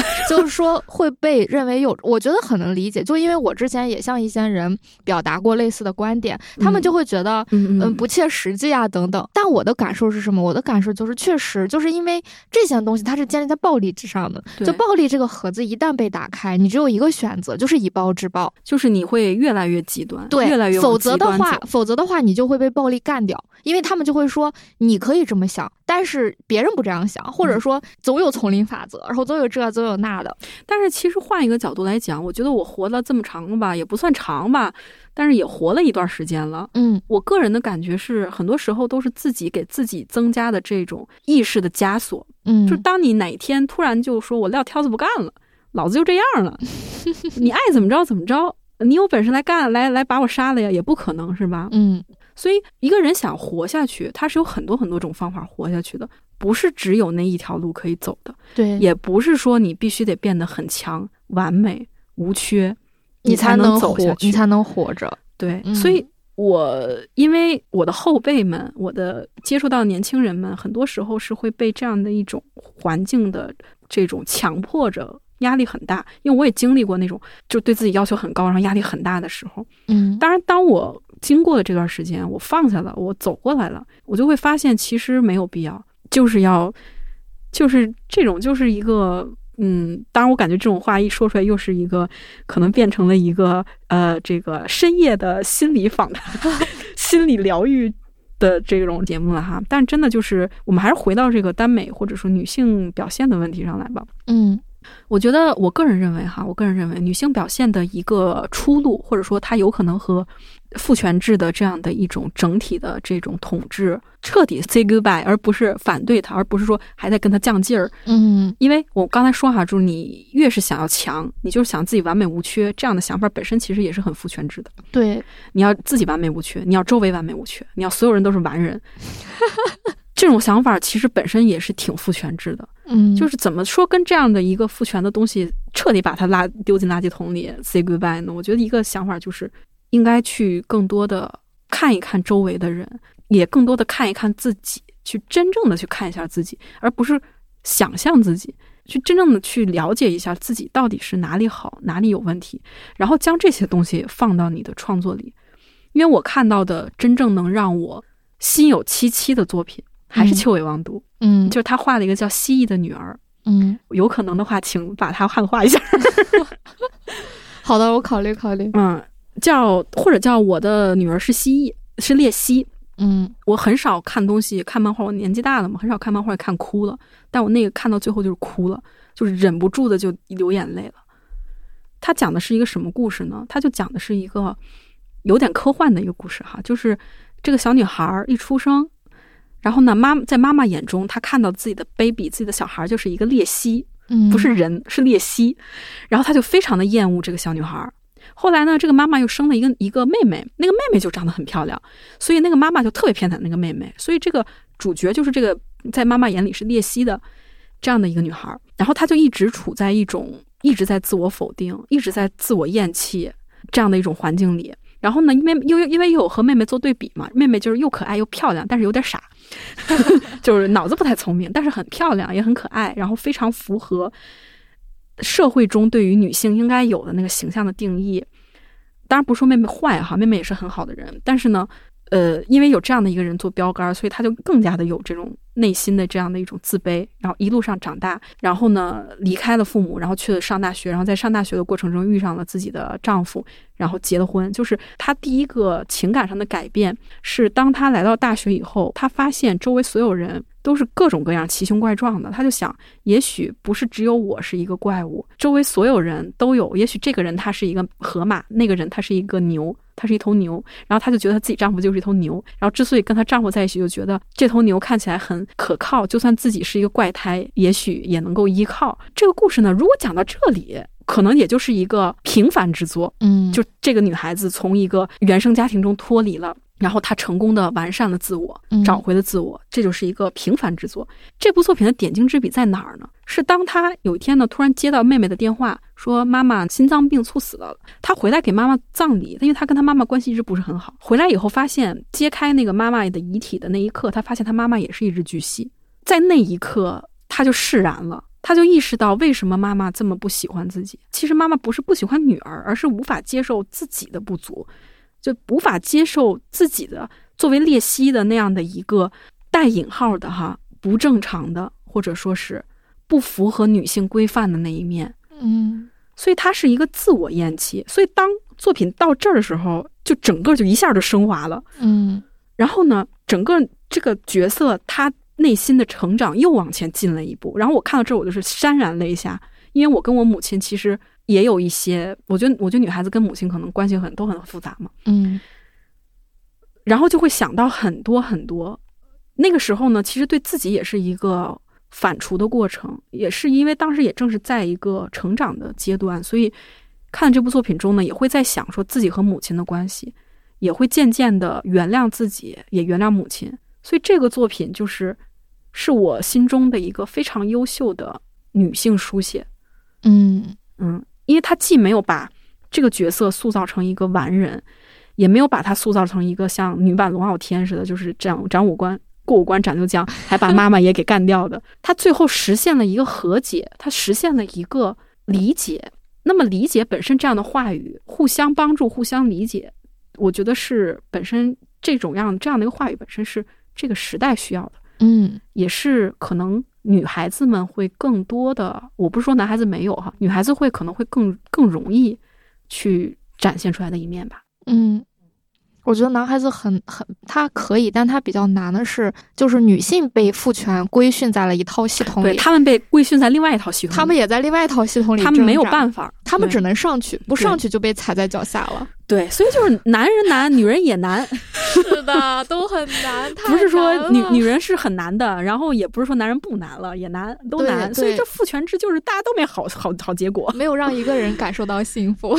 对，就就大家都没有好结果。哎呦，确实，嗯。那我们接着回到耽美，还 还回耽美啊？行，继续聊耽美啊，继续聊。然后。我特别想问你一个问题啊，就是咱们之前不是聊到了克莱普聊的挺多嘛？嗯嗯。那你觉得克莱普的漫画，嗯，和其他的少年漫画、青年漫画有什么不一样？因为我觉得在你的话语体系里，克兰普是一个非常典型的那个女性创作的状态。嗯嗯。我我首先我说哈，，clap 虽然是一个女性创作群体，但她不是她所有作品都是。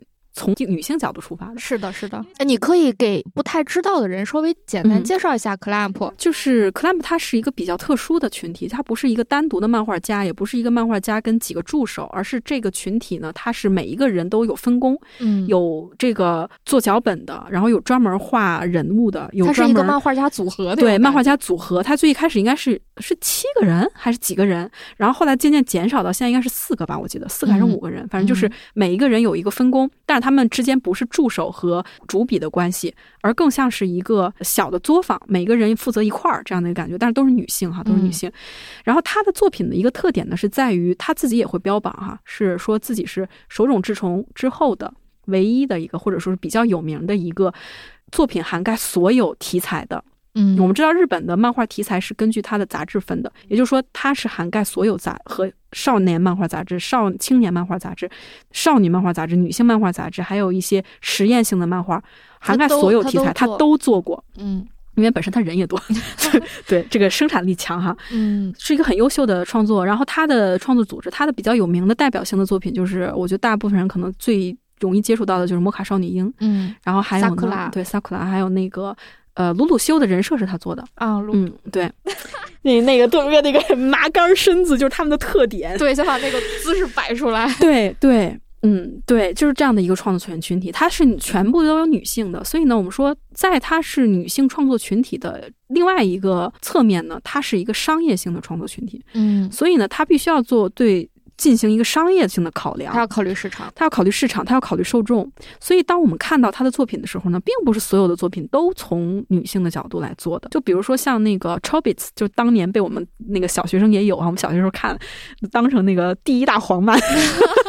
特别特别直接且黄暴，但是他没有任何的那个过激的表现啊，他只是用了一些特别挑逗的，嗯，我知道的人懂的都懂 的一些表现，嗯。嗯，这样的画的一个，它是一个青年漫画吧，应该是，嗯，我记得应该是青年漫画，就是主要是面向男性的，嗯，呃，而且是年纪大一点年性的，所以是有这种很多现实是在里面的。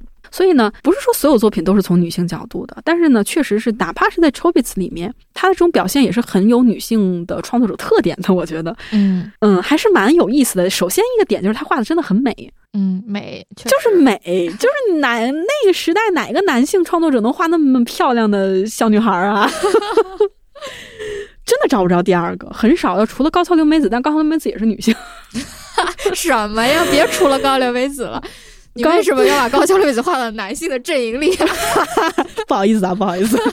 对，因为高桥留美子她也是画了很多少年漫画嘛，但高桥留美子也是一个非常有意思的女性创作者。对我们以后有机会有机会再说吧，有机会再说。对，所以就是他们就是这个嘛，就是他是能做各种题材的创作，然后每个题材他都能画的很好。嗯，然后做耽美也是做的非常的好，确实。然后做少女漫画也做的很好看，是，然后没有不好，就没有不好的。然后做少年漫画，做那个一年代记也很有意思。然后做那个 Holic，嗯，有一点有一点这种实验性质的创作的一种青年少年和青年之间的这种作品也很有意思。嗯，然后做单纯的这种服务男性视角的这种 Chobits 也很有意思呀。这个那个人形电脑天使心也很有意思。对。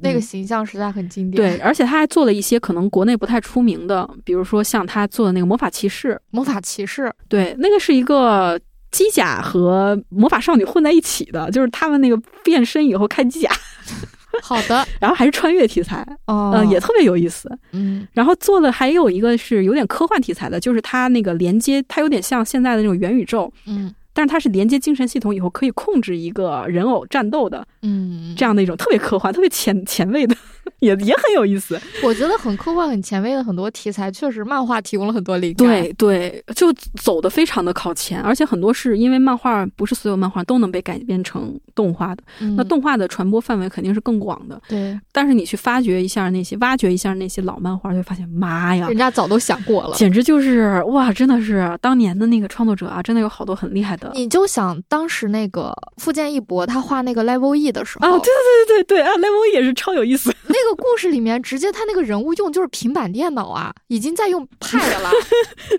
九十年代的东西都用 Pad 了。为什么你关注的是这个？我就关注那个八嘎八嘎欧吉，就那个那个傻瓜王，就那个欧吉那个王子特别的。你是关注那个对我胃口啊？你是关注那个欧吉的人设，但我一个是关注这个，还有一个就是他那个时候会设计一个星球，然后那个那个有很科幻的，那个星球就是纯女女性的世界，而且而且他这个设定你不觉得就很耽美吗？很耽美啊，是有一点呀，因为是这样的，就是他那个八个欧吉的设计就很美啊，对啊，就那么美型的一个欧吉，又是个八嘎，对，就是一个笨蛋美人。那现在的话就是笨蛋美人，然后他的另外一个那个主角啊，就是一个那种。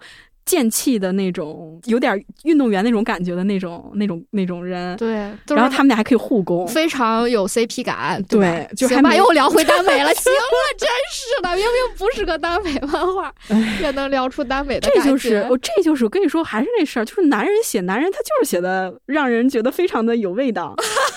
所以这就是为什么《士兵突击》有那么多的同人的女性画像的同人。哇，《士兵突击》我真是没想，没想到吧？没想到。嗯，我在我在我遇到元朗之前，我也没想到。感谢感谢段奕宏。那我们接着说啊，嗯，那比如说，你觉得少女漫画跟耽美漫画是个什么关系呢？嗯，这个也是我特别想要讨论的话题。嗯，哎呦。就是少女漫画吧，本身当刚才也说到了哈，这个耽美这种表现形式，或者耽美漫画吧这种表现形式，它本身是脱胎自少女漫画吧。嗯嗯，而且当时我记得耽美漫画的这个萌起啊，或者说少女漫画的萌起，就是它其实是一。一更就同根生，嗯，然后就是这些花之二十四年组，他们小时候对吧？然后看各种各样的男性漫画家画的少女漫画，嗯，然后以及就是手冢治虫啊他们画的漫画，嗯，但是他们长大之后，他们喜欢这种表达形式，他们又有自己想表达的东西，他们一边就开始了少女漫画的探索，一边开启了耽美漫画的探索，再加上那时候日本是男女分校的，对，所以这个时候少女漫画和耽美漫画在女校里就非常的有市场。对，其实其实这么。一个事儿哈，这样一个事儿就是，少女漫画本身就是漫画这种形式本身，在战后的日本，它一开始是处在一种比较边缘的，就是给小孩子看，被认为还是给小孩看，给小小女孩给小男孩和小女孩看。一开始给小男孩看，因为一开始没有少女漫画，只有少年漫画，对，或者儿童漫画，就是是是基本就是少年漫画吧。少年漫画的前身，儿童漫画。后来呢，是因为就是觉得要开发一下女性市场。然后呢，就有像比如像手冢治虫这一批人就开始做这个少女漫画的这个创作。早期的少女漫画都是男漫画家画。对，很多，而且是这样的，是少女漫画呢是在这样的一个边缘的表现中的边缘，因为它是被作为很多的少年漫画家的儿童漫画家的一个试水。制作就试水的地方，因为当时的儿童漫画、少年漫画已经有了一定人气了，对，所以想要在这个少年漫画杂志上连载呢，可能有点难。然后呢，去了，对这个年轻人呢，你直直接让你在这上面做，就是有点不放心。那你先去少女漫画那边锻炼锻炼吧。嗯，是这样。所以，比如说像很多有名的什么石森章太郎，嗯，还有像那个松本零士，嗯，都是画过少女这种都都是画过少女漫画的，都是从少女漫画出来的。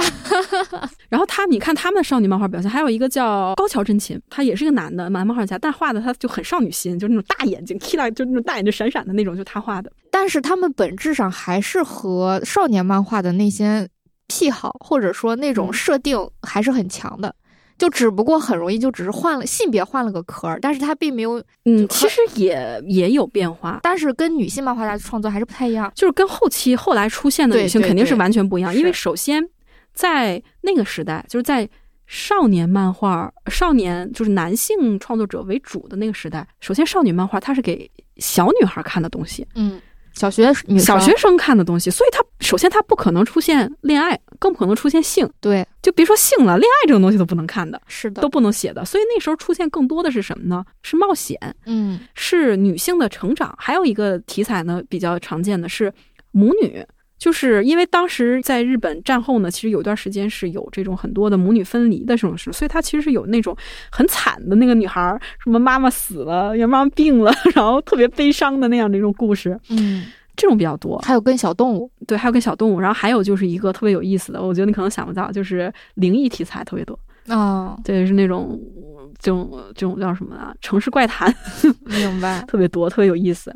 嗯，还挺画挺好的，画挺有意思的。但是呢，和后来的我们现在所熟悉的少女漫画是完全不一样。首先，它是男性创作；其次呢，它是男性给小女孩画的，所以更多的是像，比如说手冢治虫的那个《断代骑士》，它就是一个很童话式的。当然，它里面也有一些性别的越界的这样的表现啊，这很有意思。就因为是手冢治虫，他是宝冢出出来的，他看宝冢长大的。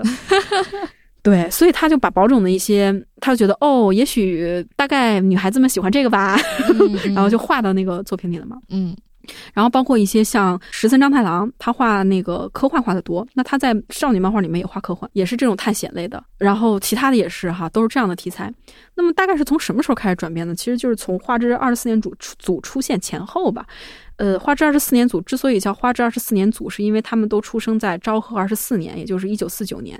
然后呢，是这个战后的第一个婴儿潮，日本婴儿潮成长起来的这样的一批年轻的女性，因为她们有了更多的时间去接受教育，然后甚至有一些可能读到大学，有很好的教育的背景，然后呢，能够进入到城市里。那么这些创作者开始到二十几岁开始进行创作，就是七十到八十年代这个时间吧。嗯，那么他们就开始将少女漫画作为一个自我表达的方式。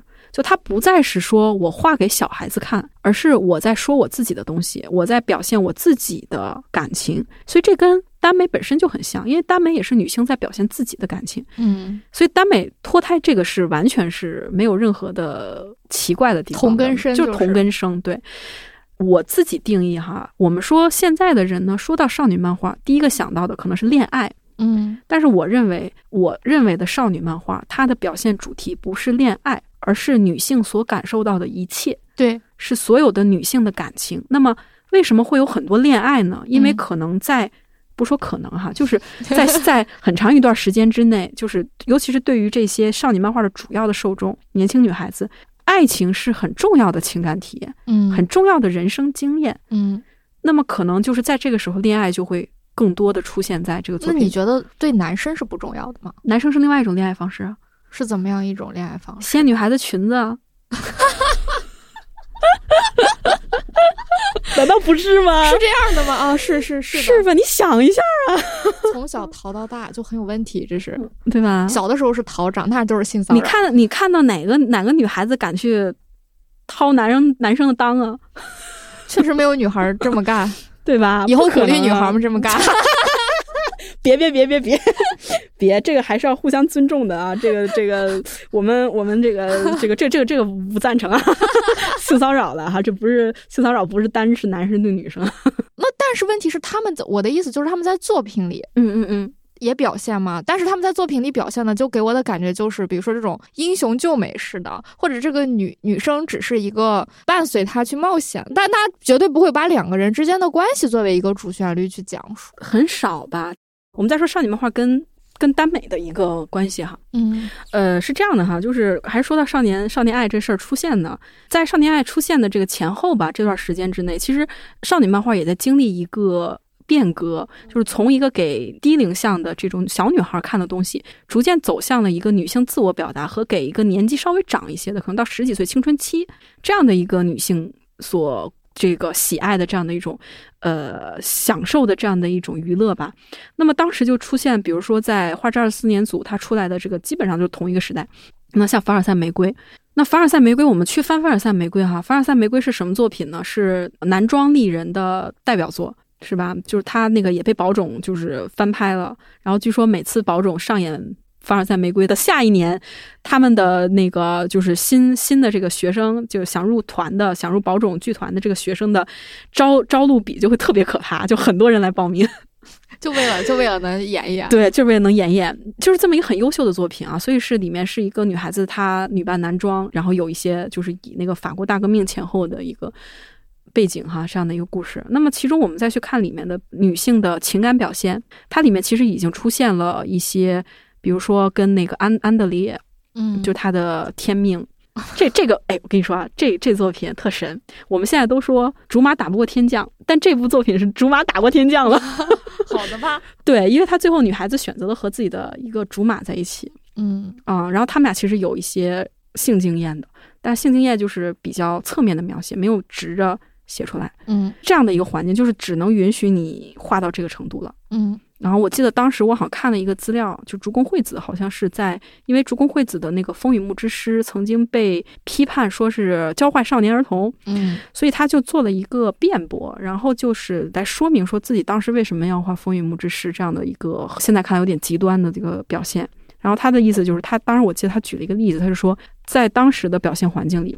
是不允许同时出现四条腿的，就是你想画男人和女人那什么，当然在少女漫画啊表现里，你想画男人和那女人有有有性关系，你只能画出这两个人的三条腿，暗示一下这个两个人是在发生性性行为，不能画出一个被子，然后把他们四条腿都画出来，更不能画出裸体，就不行，潜规则不允许。但是问题是在七十年代的青年漫画里面。那已经是出现了很多这样和那样的女性的裸体了，这就是一个非常明显的男女的这种不公平的现象。还是那个问题，就是那个时候的人还是会觉得女性轻言性经验、轻言这种东西就是一个不道德的行为。嗯，所以他才会说：“那我不画男女了，我画男男，你总管不了我吧？” 嗯，所以当然这个事儿我是看过的，但是就是就是竹宫惠子她后来没再太多提，所以可能呃中间也有一些其他的说法哈，只是一个我们可以把它当成一个有趣的小的这个故事来听哈。但是就是确实是有这样的现象的，嗯，所以所以呢，你说少女漫画跟耽美漫画是什么关系？我觉得如果我们将少女漫画看成女性所感受的一切的一种表现，那不管是耽美也好，还是 B G 的恋爱也好，那都只是女性所感受到的所有的感情中的其中的一个部分而已。它的内涵其实是非常非常广泛，嗯，非常非常丰满的一个表现。还是提到那个秋野望都。他画的东西里面不仅包括女性的爱情啊，刚才也讲到他的那个《我的女儿史列西》，那是女性和母亲的关系。其实母女关系在少女漫画中的地位，甚至要比恋爱更加的久远，也更加的是一个核心的讨论的命题。嗯，那还有女性的成长呢？嗯，那后来少女漫画脱胎，再往后有专门的女性漫画，还有给女性提供的成人漫画，那又是不一样的感受了。对，所以，所以不要说。觉得说，哎，说少女漫画在谈恋爱，哎，谈恋爱这个多肤浅呀！其实不是这样的。是的，但是可能因为大部分人看到的就是这样，然后他就定格在这里了。嗯，也是因为对，也是因为本身这个题材确实比较多吧。我觉得也题材多，然后或许是也更有市场，不知道。反正他们看到的就是。然后包括因为可能到了现在为止吧，就是少女漫画已经过了那个最辉煌的时代了，然后又进入到了一种大家都在画同质性的东西的一个趋势里了，所以又是。恋爱占主要了，是的，嗯，所以就是这样的一个关系，我觉得一个包含和被包含的关系，嗯，但它命题其实非常丰满的吧，嗯。嗯，很很广博的这么一个东西，就每次看到这样的作品就觉得特别的开心，对，而且很多东西你很多作品，我觉得不能说它是少女漫画了，已经。就是它已经是也还是说少女漫画其实跟耽美一样，它和周边的其他的。种类的题材的漫画的关系，其实也是现在也是非常的模糊了，越来越模糊。对，就包括比如像漫边市出的一些作品，你说它是少女漫画吗？你说它是女性漫画吗？你说它是青年漫画吗？你也说不准它是什么。嗯，对，是的，我就喜欢这种让你说不准的感觉。这就是我觉得这就是表现的魅力啊！确实，而且对创作者来说，他就很喜欢打破你给他的那些条条。对你越说我必须你必须得这样，我就要越要去挑战他。对，然后他才有活力嘛。对，这个作品这个整个的表现才有活力。那我觉得我们今天还有几个问题啊啊，比如说，呃，也是我之前一直很关心的一个问题，就是很多人会觉得耽美会。带坏小孩子，甚至是觉得看漫画这件事儿，嗯，都有问题，甚至是你一开始就强调出来了自己的身份，我是一个老二次元，嗯，那可能对于很多人来说，这个老二次元就看起来很危险，或者说是不是有一些我是要对你更小心的处理呢？还是说，还是说，对吧？你们是有些什么规矩我要遵守呢？还是说，就是我就讨厌二次元，我就讨厌你们这些。宅人、腐人等等，就是我觉得每个人对待这件事情都会有很多不同的态度。对，所以我就想想，我们可以聊聊这个话题，就是可能在圈里人大家聊得很嗨的事情，但对圈外人来说，就是 什么又是在搞什么奇怪的名堂，如此之伤风败俗，嗯，如此之不可理解。我我我再说一个我的自己的一个亲身感受吧，一个亲身经历吧。我觉得这事儿呢是这么想哈，因为我是老二次元嘛，我不追星，我不是粉圈的人，嗯，我从来没追过三次元的星，嗯啊，但是我喜欢过一段时间 A K B，但这就不说了哈。对，A K B 不完全三次元。对，就是介于这个二次元、三次元之间。二点五，二点五，早期二点五次，对，古早二点五次。就不说这个吧，就是我至少不会像我，我没有参与过任何国内的这种追星，嗯，所以呢，我在很很长的一段时间之内，我对追星的这个事儿和他们的这个群体也是有有色眼镜的。嗯，我觉得这可能就很像那些其他的群体看我们，虽然我们的实质他看的实质不一样，就他看的内容不一样，他看的哦，你是喜欢追星，你无脑。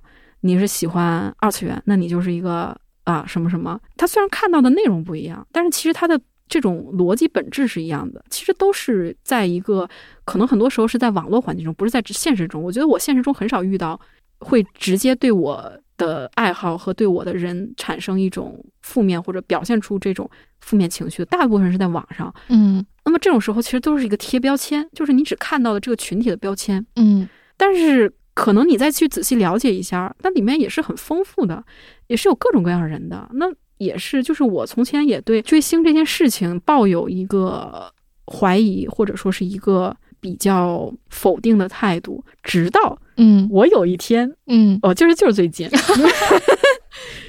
就是我被一个摇滚歌星给中了蛊，哦，但我还是不是那种会有很多就是切实的这种金钱付出和实际行动的人，我只是很看他的各种视频而已。嗯，但是我去接触到了，我经历了，我有了这样的经历，或者是还有一些其他的经历哈，我就不多说了。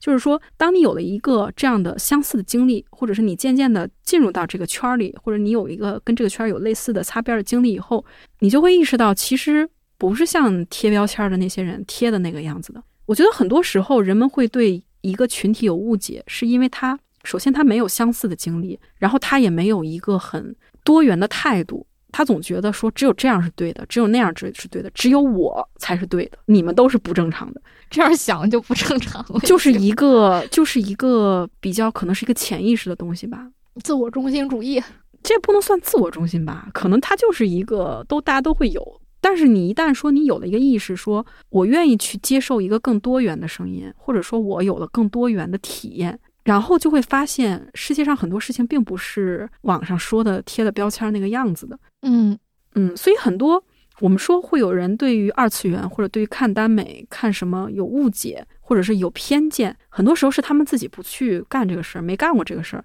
也没有经历过，没有，比如说父辈儿们、父辈们，可能很多时候像我，我的长辈们，有的时候也会有这个误解。我觉得，如果非常简单的置换一下，就是你不是最近特别迷一个剧嘛，嗯，然后你刚好迷的这个剧是个动画片，啊，或者是你最近特别想买一个东西，但你想买的这个东西它可能不是 VR 眼镜，它刚好是一个某人物的手办，那你就是二次元了。就你会有这样的类似的经历以后呢，其实会。会，我觉得很多人呢，可能不是所有人哈，这得看慧根。嗯，慧根是什么玩意儿？就是你得看他愿不愿意去思考这个问题，他有没有精力去思考这个问题，以及他周围有没有这样的声音。我觉得很多时候是，而且我觉得互联网贴标签这个事儿特别的。嗯，它的这种贴标签，其实某种意义上是为了数据更高效的被别人抓取和辨识。嗯，但问题是，虽然高效了，但你抓取到的就是很片面的、很粗糙的东西。而且还有一点，可能也不是指互联网，不是从互联网时代开始的。嗯，因为我的父辈对于动画、漫画、对于二次元，因为他不了解吗？对，对于二次元的误解，他们的偏见的那个时候并不是互联网，确实，它就是一个不了解固有的一个惯性。我们的思维惯性就觉得，所以就简单来讲，就是一个我们这个群体的很长一段时间之内的一种思维惯性，就是只有一种声音是正确的，主流文化嘛，我们就属于亚文化，对，其他的边缘边缘，对，就是只有一种声音是正确的，只有一个想法是正确的，其他的都是不正确的，其他的都是不科学的，但其实不是这样的。对呀，是吧？其实不是这样，需求、兴趣、爱好、活法各种各样啊。对，其实就是这个意思嘛。我所以我说还是要慧根啊。那你觉得耽美带坏小孩这个事儿呢？嗯，首先其实耽美，因为它涉及到很多这种性经验的事情，哎，对，所以它本身是可能会涉及到一个性启蒙和性教育的问题。那么你说给小孩看耽美，他是不是会教坏小孩？我觉得首先哈，这事儿你得想一下，看的那些人他有没有作案工具啊？关键是你想看耽美的是女孩子，女孩子本身 就就就，她就算再怎么想，她也没有。但是可能确实会对一些年轻的女孩会造成一个什么影响呢？嗯，就是她可能会误解同性恋这个事儿啊，这会容易。对我觉得这是会有的。嗯，以及呢，他可能会误解一些男女关系，就是是这种肉体关系之间的一些事情，他可能会误解。嗯，然后包括可能一些生理知识上，嗯，会有很多的误解，误解太多的误解了。对，这个肯定是会有的，所以我的态度是，我觉得他其实更偏向于性教育方面的问题。对，这是一个不是一个写耽美的人该去承担的义务，它是性教育的教育工作者该去做的事情。我觉得我们现在似乎是把性教育工作的责任推卸给了所有的文艺作品，就是对，就是把本身应该是由教育来做的事情推卸给了娱乐，推卸给了文学，推卸给了。漫画推卸给这些东西，这本身就不应该呀。你能说，哎，你那个去从金庸那里学一下，那也不行啊，是吧？这事儿本来是应该是由教育工作者、由学校来承担的，由教育这个体系来承担的。但是，但是现在有在承担吗？我我我也不知道啊。我，但是我我的小的时候。就对于性这个概念的第一个第一次很科学的讲解，是在小学，在小在学校里，嗯，是当时大概四五年级的时候，有分别把男生和女生就是叫开来进行了性教育的讲解，然后包括给女生每个人发了一张卫生巾，嗯，然后告诉大家说，如果出现这样的情况，不要害怕，就是正常的。我觉得这个是我们学校，我觉得是我，我觉得是很做的很对的。嗯，我不知道现在的学校有没有。我觉得既然当时我们那个时候都有，那现在也应该是有的。但我不是那么乐观啊，就是因为我看到还是有大量的人因为没有任何的这种性教育的经，就科学的教育，对，所以导致各种各样悲剧的发生。然后再加上一个事情，就是虽然我们当时有对于这方面的教育，但是其实对于性经验的事情其实是没有的，一直都没有。就是我觉得性教育非常。重要的一件事儿，就是第一个是让大家去耻感，第二个是让彼此学会尊重。但是我觉得都没有做到，其实我觉得还差一些吧，还差一些，还需要教育工作者加把劲儿。大言不惭。哎，不好意思啊，但是但是真的，我觉得在这方面还是需要有很还是有很多能做的事情。嗯，所以然后就是不应该把这种东西推到耽美上。然后包括呢，可能当然这可能就要涉及到分级制度，那分级制度又是一个很很那什么不太好聊的话题。嗯，因为耽美在日本也是有分级的呀，它是被分人分在成人那一档的，如果有那什么的话，有那个性性经验的表现的话。分期这个制度，我们之前有专门聊过，确实是一个很大的问题。对，所以这事儿我觉得可能，而且它也解决不了什么本质的事儿，就已经超出对超出我的知识范畴和我能谈的范畴了。嗯，但是就说耽美它是不是教坏小孩子，我觉得这还是有前提的。嗯，明白。嗯，但是换一个角度来讲，我也是从小接触耽美啊。你看我现在有什么问题吗？确实，就是我有的时候老在想，我就觉得我们父母那一代人就老说。你当给你的爸妈表达你没有这个，或你想要那个，或你必须得怎样才能怎样的时候，他们就说他们也没有经历过啥，当时也没有那个条件，他们不是长得也挺好吗？然后就有种你你过于就是已经很娇贵你了，你有点太事儿了，哎，你不用过于娇贵了，对吧？毕竟我们也并没有把你扔在墙根上，对吧？但是你看你我们长大了之后。然后我们其实现在对于如果真的未来有一个孩子，可能我们也会觉得不用那么金贵，就是也能怎么着就能长好。关键是我们咱们在那个年代看的耽美和现在可是完全两个概念。那个时候耽美有多激烈呀，有多过都过激的东西在里面。我觉得那时候的东西给我们看，我们都没觉得什么，顶多是觉得很刺激。但刺激过去以后，也不会觉得就怎么着了。有可能是因为我当时啥都看。对，我觉得这事儿一个很重要的，就是还是问题不是在于耽美本身，而是在于当一个受众他只能看到一种声音的时候，是很危险的。嗯，对，嗯，如果他同时能够看到古龙、金庸和耽美，那什么那就没事儿了，什么都 看应该没问题不大，因为他自己就会去处理和消化这件信息之间的关系。对，比如他同时能看到鲁迅，同时能看到《悲惨世界》，嗯，当然我那个都基本都是同一个时代看的，我也差不多也是同时的看到了那个《少年维特的烦恼》，基本都是同一个时代的看，就同一个在看耽美的同时，也接触到。再看看格林童话、安徒生童话，对，然后再看看什么美国的东西，再看看就各种东西都看的时候，其实还好，我觉得。对啊，是这样的。你会自己会去处理这个里面，而且刚开始的时候是会害怕的，你会发现，哎，它跟你的认知不一样，它是个新的东西。对。但是慢慢的，你就还害怕。我的想法就是，妈呀，好有意思。我我的这种害怕是因为我甚至是成年了以后，我对于一个我完全没有接触过的领域，当我更多的了解他们的时候，我都是会害怕的。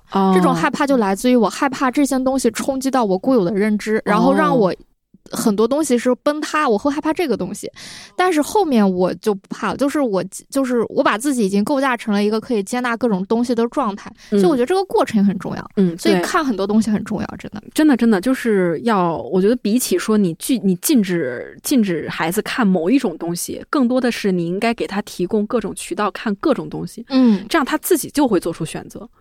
是的，而且说实话，即便你觉得那东西很刺激，你特别想看，但是天天让你看，你也会腻。对，是吧？你让我你让我看十篇高维赤文，我就觉得妈呀，不行了，就腻了。我就我就得去休息休息。就人人的阈值就在那里，所以就说你也不用担心他会沉迷，你就是越不让他干，他越想干。你你就是我觉得我看我之所以成为一个深度二次元的原因，就是在于我父母老阻止我干这个事儿。他越说不行，我就越想看，越想看，觉得他越好看，然后越无法理解为什么父母不让我看这个。所以，在座的听众老爷们中，如果要是有孩子的，就请听我们一言。什么呀？哈哈哈哈！确实，嗯嗯，我觉得很有意思的一个一个问题。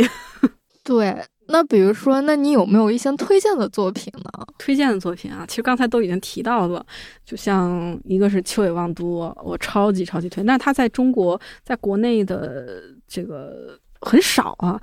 真正翻译到中文的特别少，嗯，然后大部分可能是会在一些繁体区，繁体的作品是有翻译的啊。我记得是那个秋野望都的那个百度贴吧上是有一些就是个人汉化的东西的。但是如果有有能力接触，真的是推荐他，尤其是像那个呃列西的那一部作品啊，真的是太好看了。尤其是如果有哪位女性跟自己的妈妈有一些过节的时候，就可以看一下，会有一种。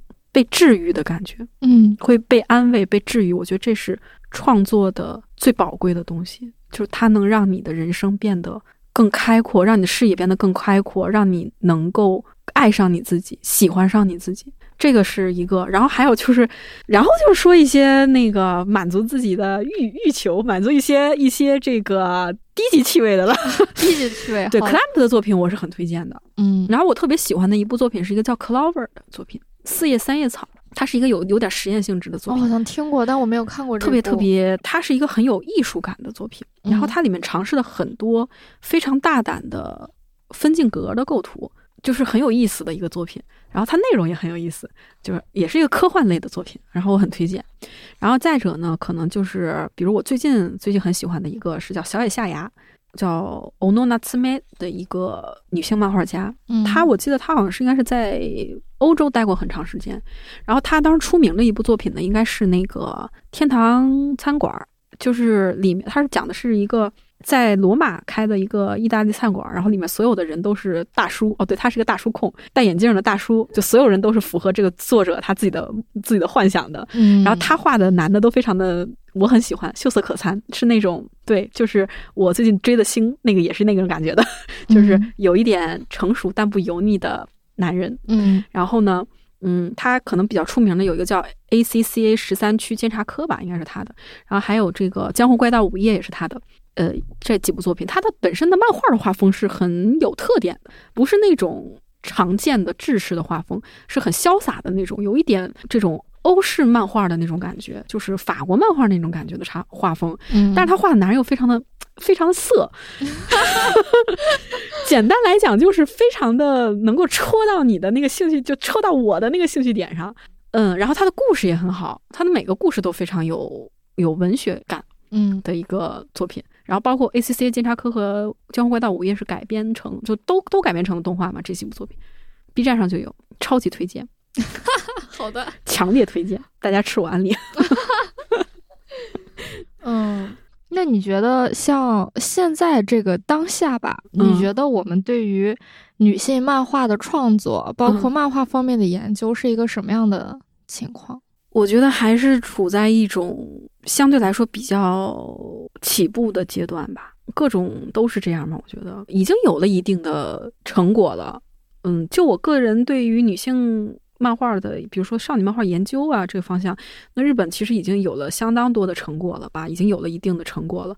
中国呢，可能稍微少一些，因为国内的学界其实不太看好女性题材吧，或者说可能。还不太有人敢写，或者没人敢发，有可能是我的眼界还不够宽阔。不管怎么样嘛，还是少，嗯，少。然后呢，可能也还不够深，就是大部分可能还是处在一个资料的收集和分析的这个阶段吧。嗯，我觉得还是需要我们，包括我在内的大家去努力的去做这个事儿，因为我觉得只有有人去做了这个事儿了，他才有可能会有改变。嗯，是。就比如说，如果我不来参加这个录播，我不是参加不来跟铁熊讲这些话，那可能就是永远不会有人听到我的声音，这样的一种感觉。嗯，有可能我声音说的并不对，嗯，并没有很那什么。也许一个月以后，我觉得妈呀，我说了什么呀？嗯，有可能。但是我我在我现在这个时间点，我觉得我有必要站出来，我有必要说这些话。嗯，因为。你只有有很多声音一起，就像小火苗一样，每个人都发出自己的声音的时候，它才有可能汇聚成一一条河，变成一个燎原大火，才可能照亮周围更多的人。嗯嗯，特别是那些，嗯，我在其他的那个就各种地方也说了，就是当你一个人的时候是孤独的，当你觉得自己只有一个人在面对这样的困境的时候是孤独的，是难受的，而当有声音能够。触到你的内心，让你意识到这是这些事情不是不是你一个人在经受的磨难，而是一个群体，是一个时代所给予的。那么你的这份，也许他孤独，他的难受还在，他的这种艰难还在，你还要面对他，但是就会让你有勇气去走下去，也会让你更加的没有那么的痛苦。就痛苦是会因为分享、因为共情而减少的。嗯，我觉得这是很必要的事情。嗯，说的很好。妈呀，弄得我好像特别严肃一样。确实就是有一个在我看来很好的总结嘛。嗯，其实今天关于耽美，其实我有我想说的差不多也说了，但是还有更多，我觉得可能会随着我们自己的成长，包括看到更多的作品，甚至是时代的发展，各种各样结构的调整，都会有变化嘛。对，我觉得等到以后，如果我们有了更多新的想法什么的，可以再就这个话题来聊一聊。对，事物都是螺旋前进的嘛，是吧？以后有了新的想法，那我们再去聊，再去能够进一步往前走。或者是我们从，比如说这次有有有听众们有自己的想法，我们也可以吸收很多的意见建议，想我们自己也能够更新自己的认知。我觉得这个就是一个互相促进的，是的，做促进的这种过程。对，我觉得你身上最宝贵的就是你性别研究的视角。因为我觉得大部分人，首先他可能完全就是一个自己自己的个人视角，然后甚至是这还有一些屁股决定脑袋的一些，对吧？立场问题，这是一方面。然后另外一方面就是他即便去了解了，他可能看到的也是一些。只言片语、非系统性的、带着非常多情感和情绪的东西。对，如果你完全抽离出来，然后你又去把它当做一个真正的课题和专业去思考的话，嗯，那确实能看到很多不一样的。嗯，我觉得性别研究给我最大的益处，或者给我最大的长进，就是让我意识到了多元。嗯，就是世界上并不是只有一条路，世界上并不是只有一个声音，以及你的声音也并不是那么的微不足道。我觉得这是一个自我赋权的过程，这是很重要的。因为性别研究其实它本身是架构在整个的这种战后现代，然后再往后的这些人文科学的研究的一个理念的基础上的。那么这个理念其实就是从一种统一向多元，从一种强权向多元的一个过程。不管是在性别这这个领域，还是在其他的领域，比如最近很火的这些后人类的领域，其实都是这样，就是在去质疑、去否定、去去反刍所谓的这种人的一个单一的定义吧。嗯嗯，只有你当你意识到说，哦，原来是这样的，哦，世界上是很丰富的，这个时候才会会活得更快乐。真的，就你会活得更快乐，你会更豁达、更开朗。我觉得其实这也。就是我不太懂咱们的这种这种传统的东西，因为我因为我我是一个我自己判断我是一个很不传统的人，但是我觉得我觉得我们传统中还是有一些共通的东西吧，就君子和而不同嘛，不同才是关键，当然和也很重要，和是前提，不同是一个结果，好深刻呀，我都有点佩服我自己了。好的，确实是哦，对，刚才好像说到那个。女女性年轻女孩成长的问题，对，就是因为上，因为接触耽美，其实就是在我自己其实也是，嗯，跟耽美有很多渊源，渊源，所以我对耽美的感情是非常复杂的。嗯嗯嗯嗯，来，你说说你的，我一直在一直在说我自己，这本来是一个开头要说的事儿，放结尾说好怪。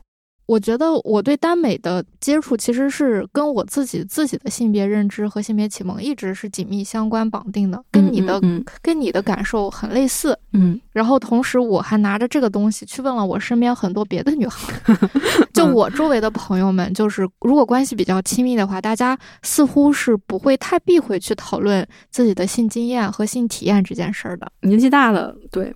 然后，嗯，年纪还小的时候也也是吗？对，那那你周围的周围朋友很那什么？但是我不知道，可能是因为我这个个人偏差的原因，就导致我收集到的信息都是非常不好的，就是都是不好的体验，或者说都是不快乐的东西。然后，所以这件事情就让我更加的悲观，就对于性这个事儿本身，性体验这个事儿本身，对，是更加的悲观。但是这件事情也随着慢慢的成长也有变化。但是，嗯，但此。但整体来说，给我的感受就是，每个人似乎都有一条他要走的路，就是可能在我们的教育还没有完全补充上之前，然后没有让大家能更，不管是从生理上、精神上、情感上认识他，还是从社会伦理上，然后彼此的尊重和了解上认识他。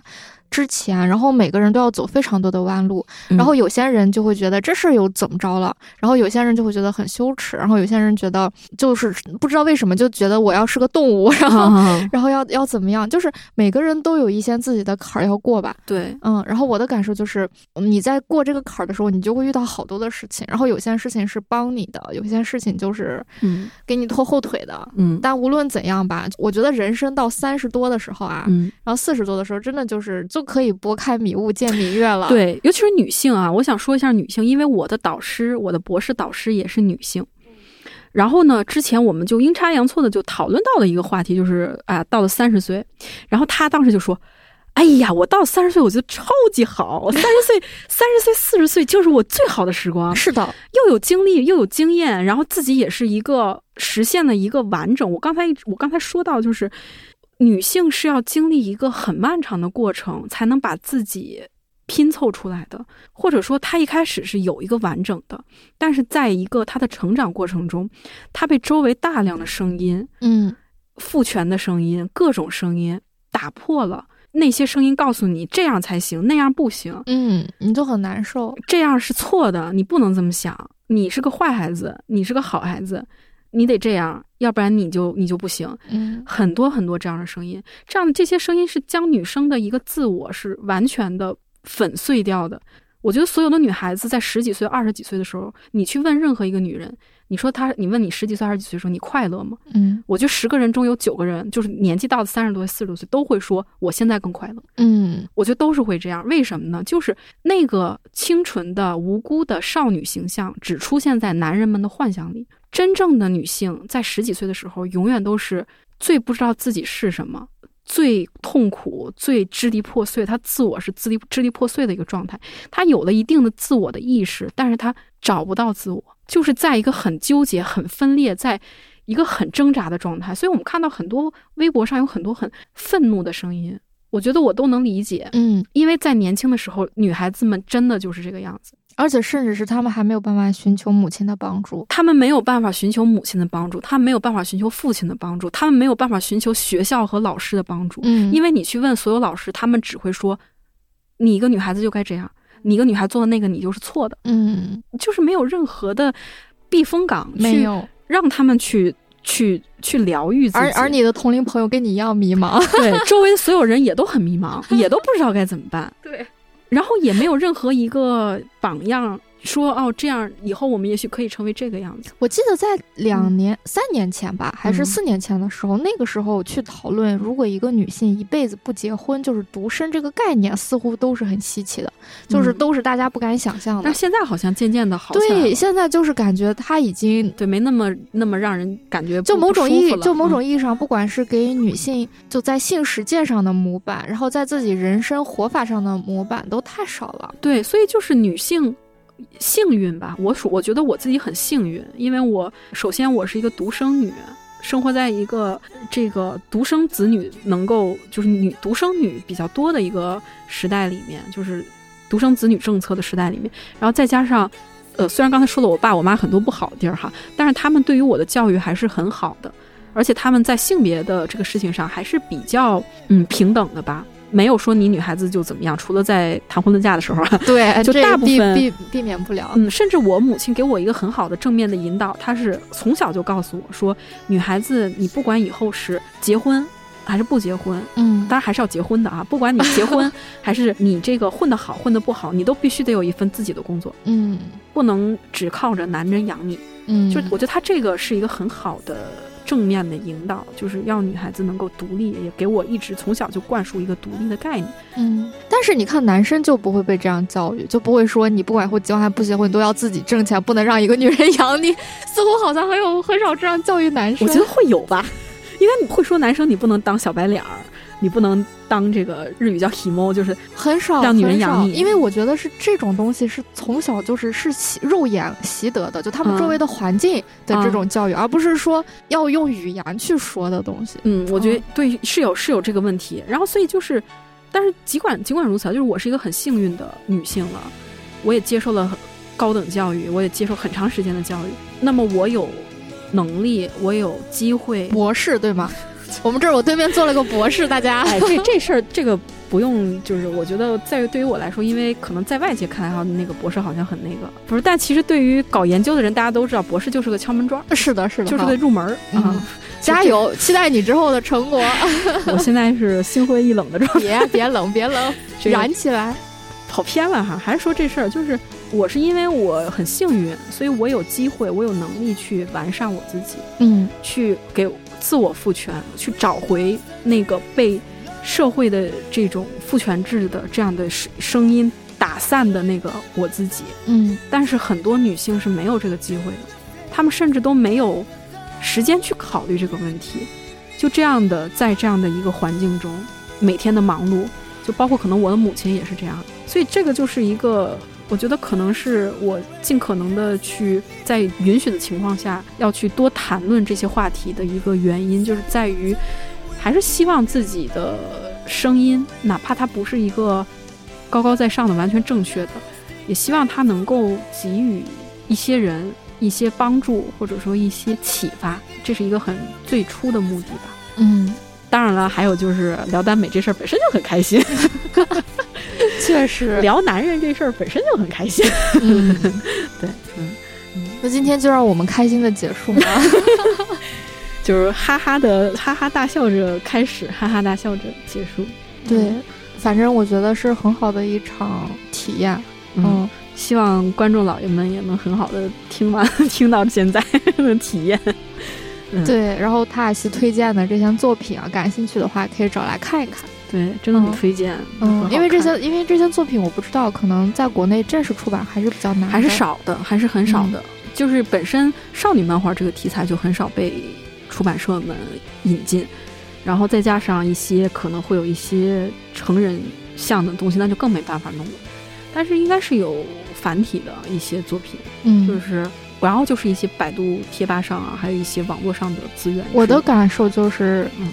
趁能看的时候多看看，对，真的真的真的，赶紧存下来。是的，然后永远不要忘记，还有很多东西没有看，还有很多东西不知道，还有很多声音没听见。还有不要不要忘记，你不是一个人，嗯，不是孤独的，嗯嗯。好的，那就让我们到这里吧，结束的有点温馨呢。好的，就这样吧，眼含热泪。那跟大家说再见吧。嗯，好，各位各位听众再见。嗯，感谢大家能够来听我白活这么长时间，也感谢铁熊愿意来找我，我们以后多多合作呀。好的，出版社金主大大。什么呀？这段下了别播。好了好了好了，就这样，那就这样吧。嗯，好的，拜拜，拜拜拜拜。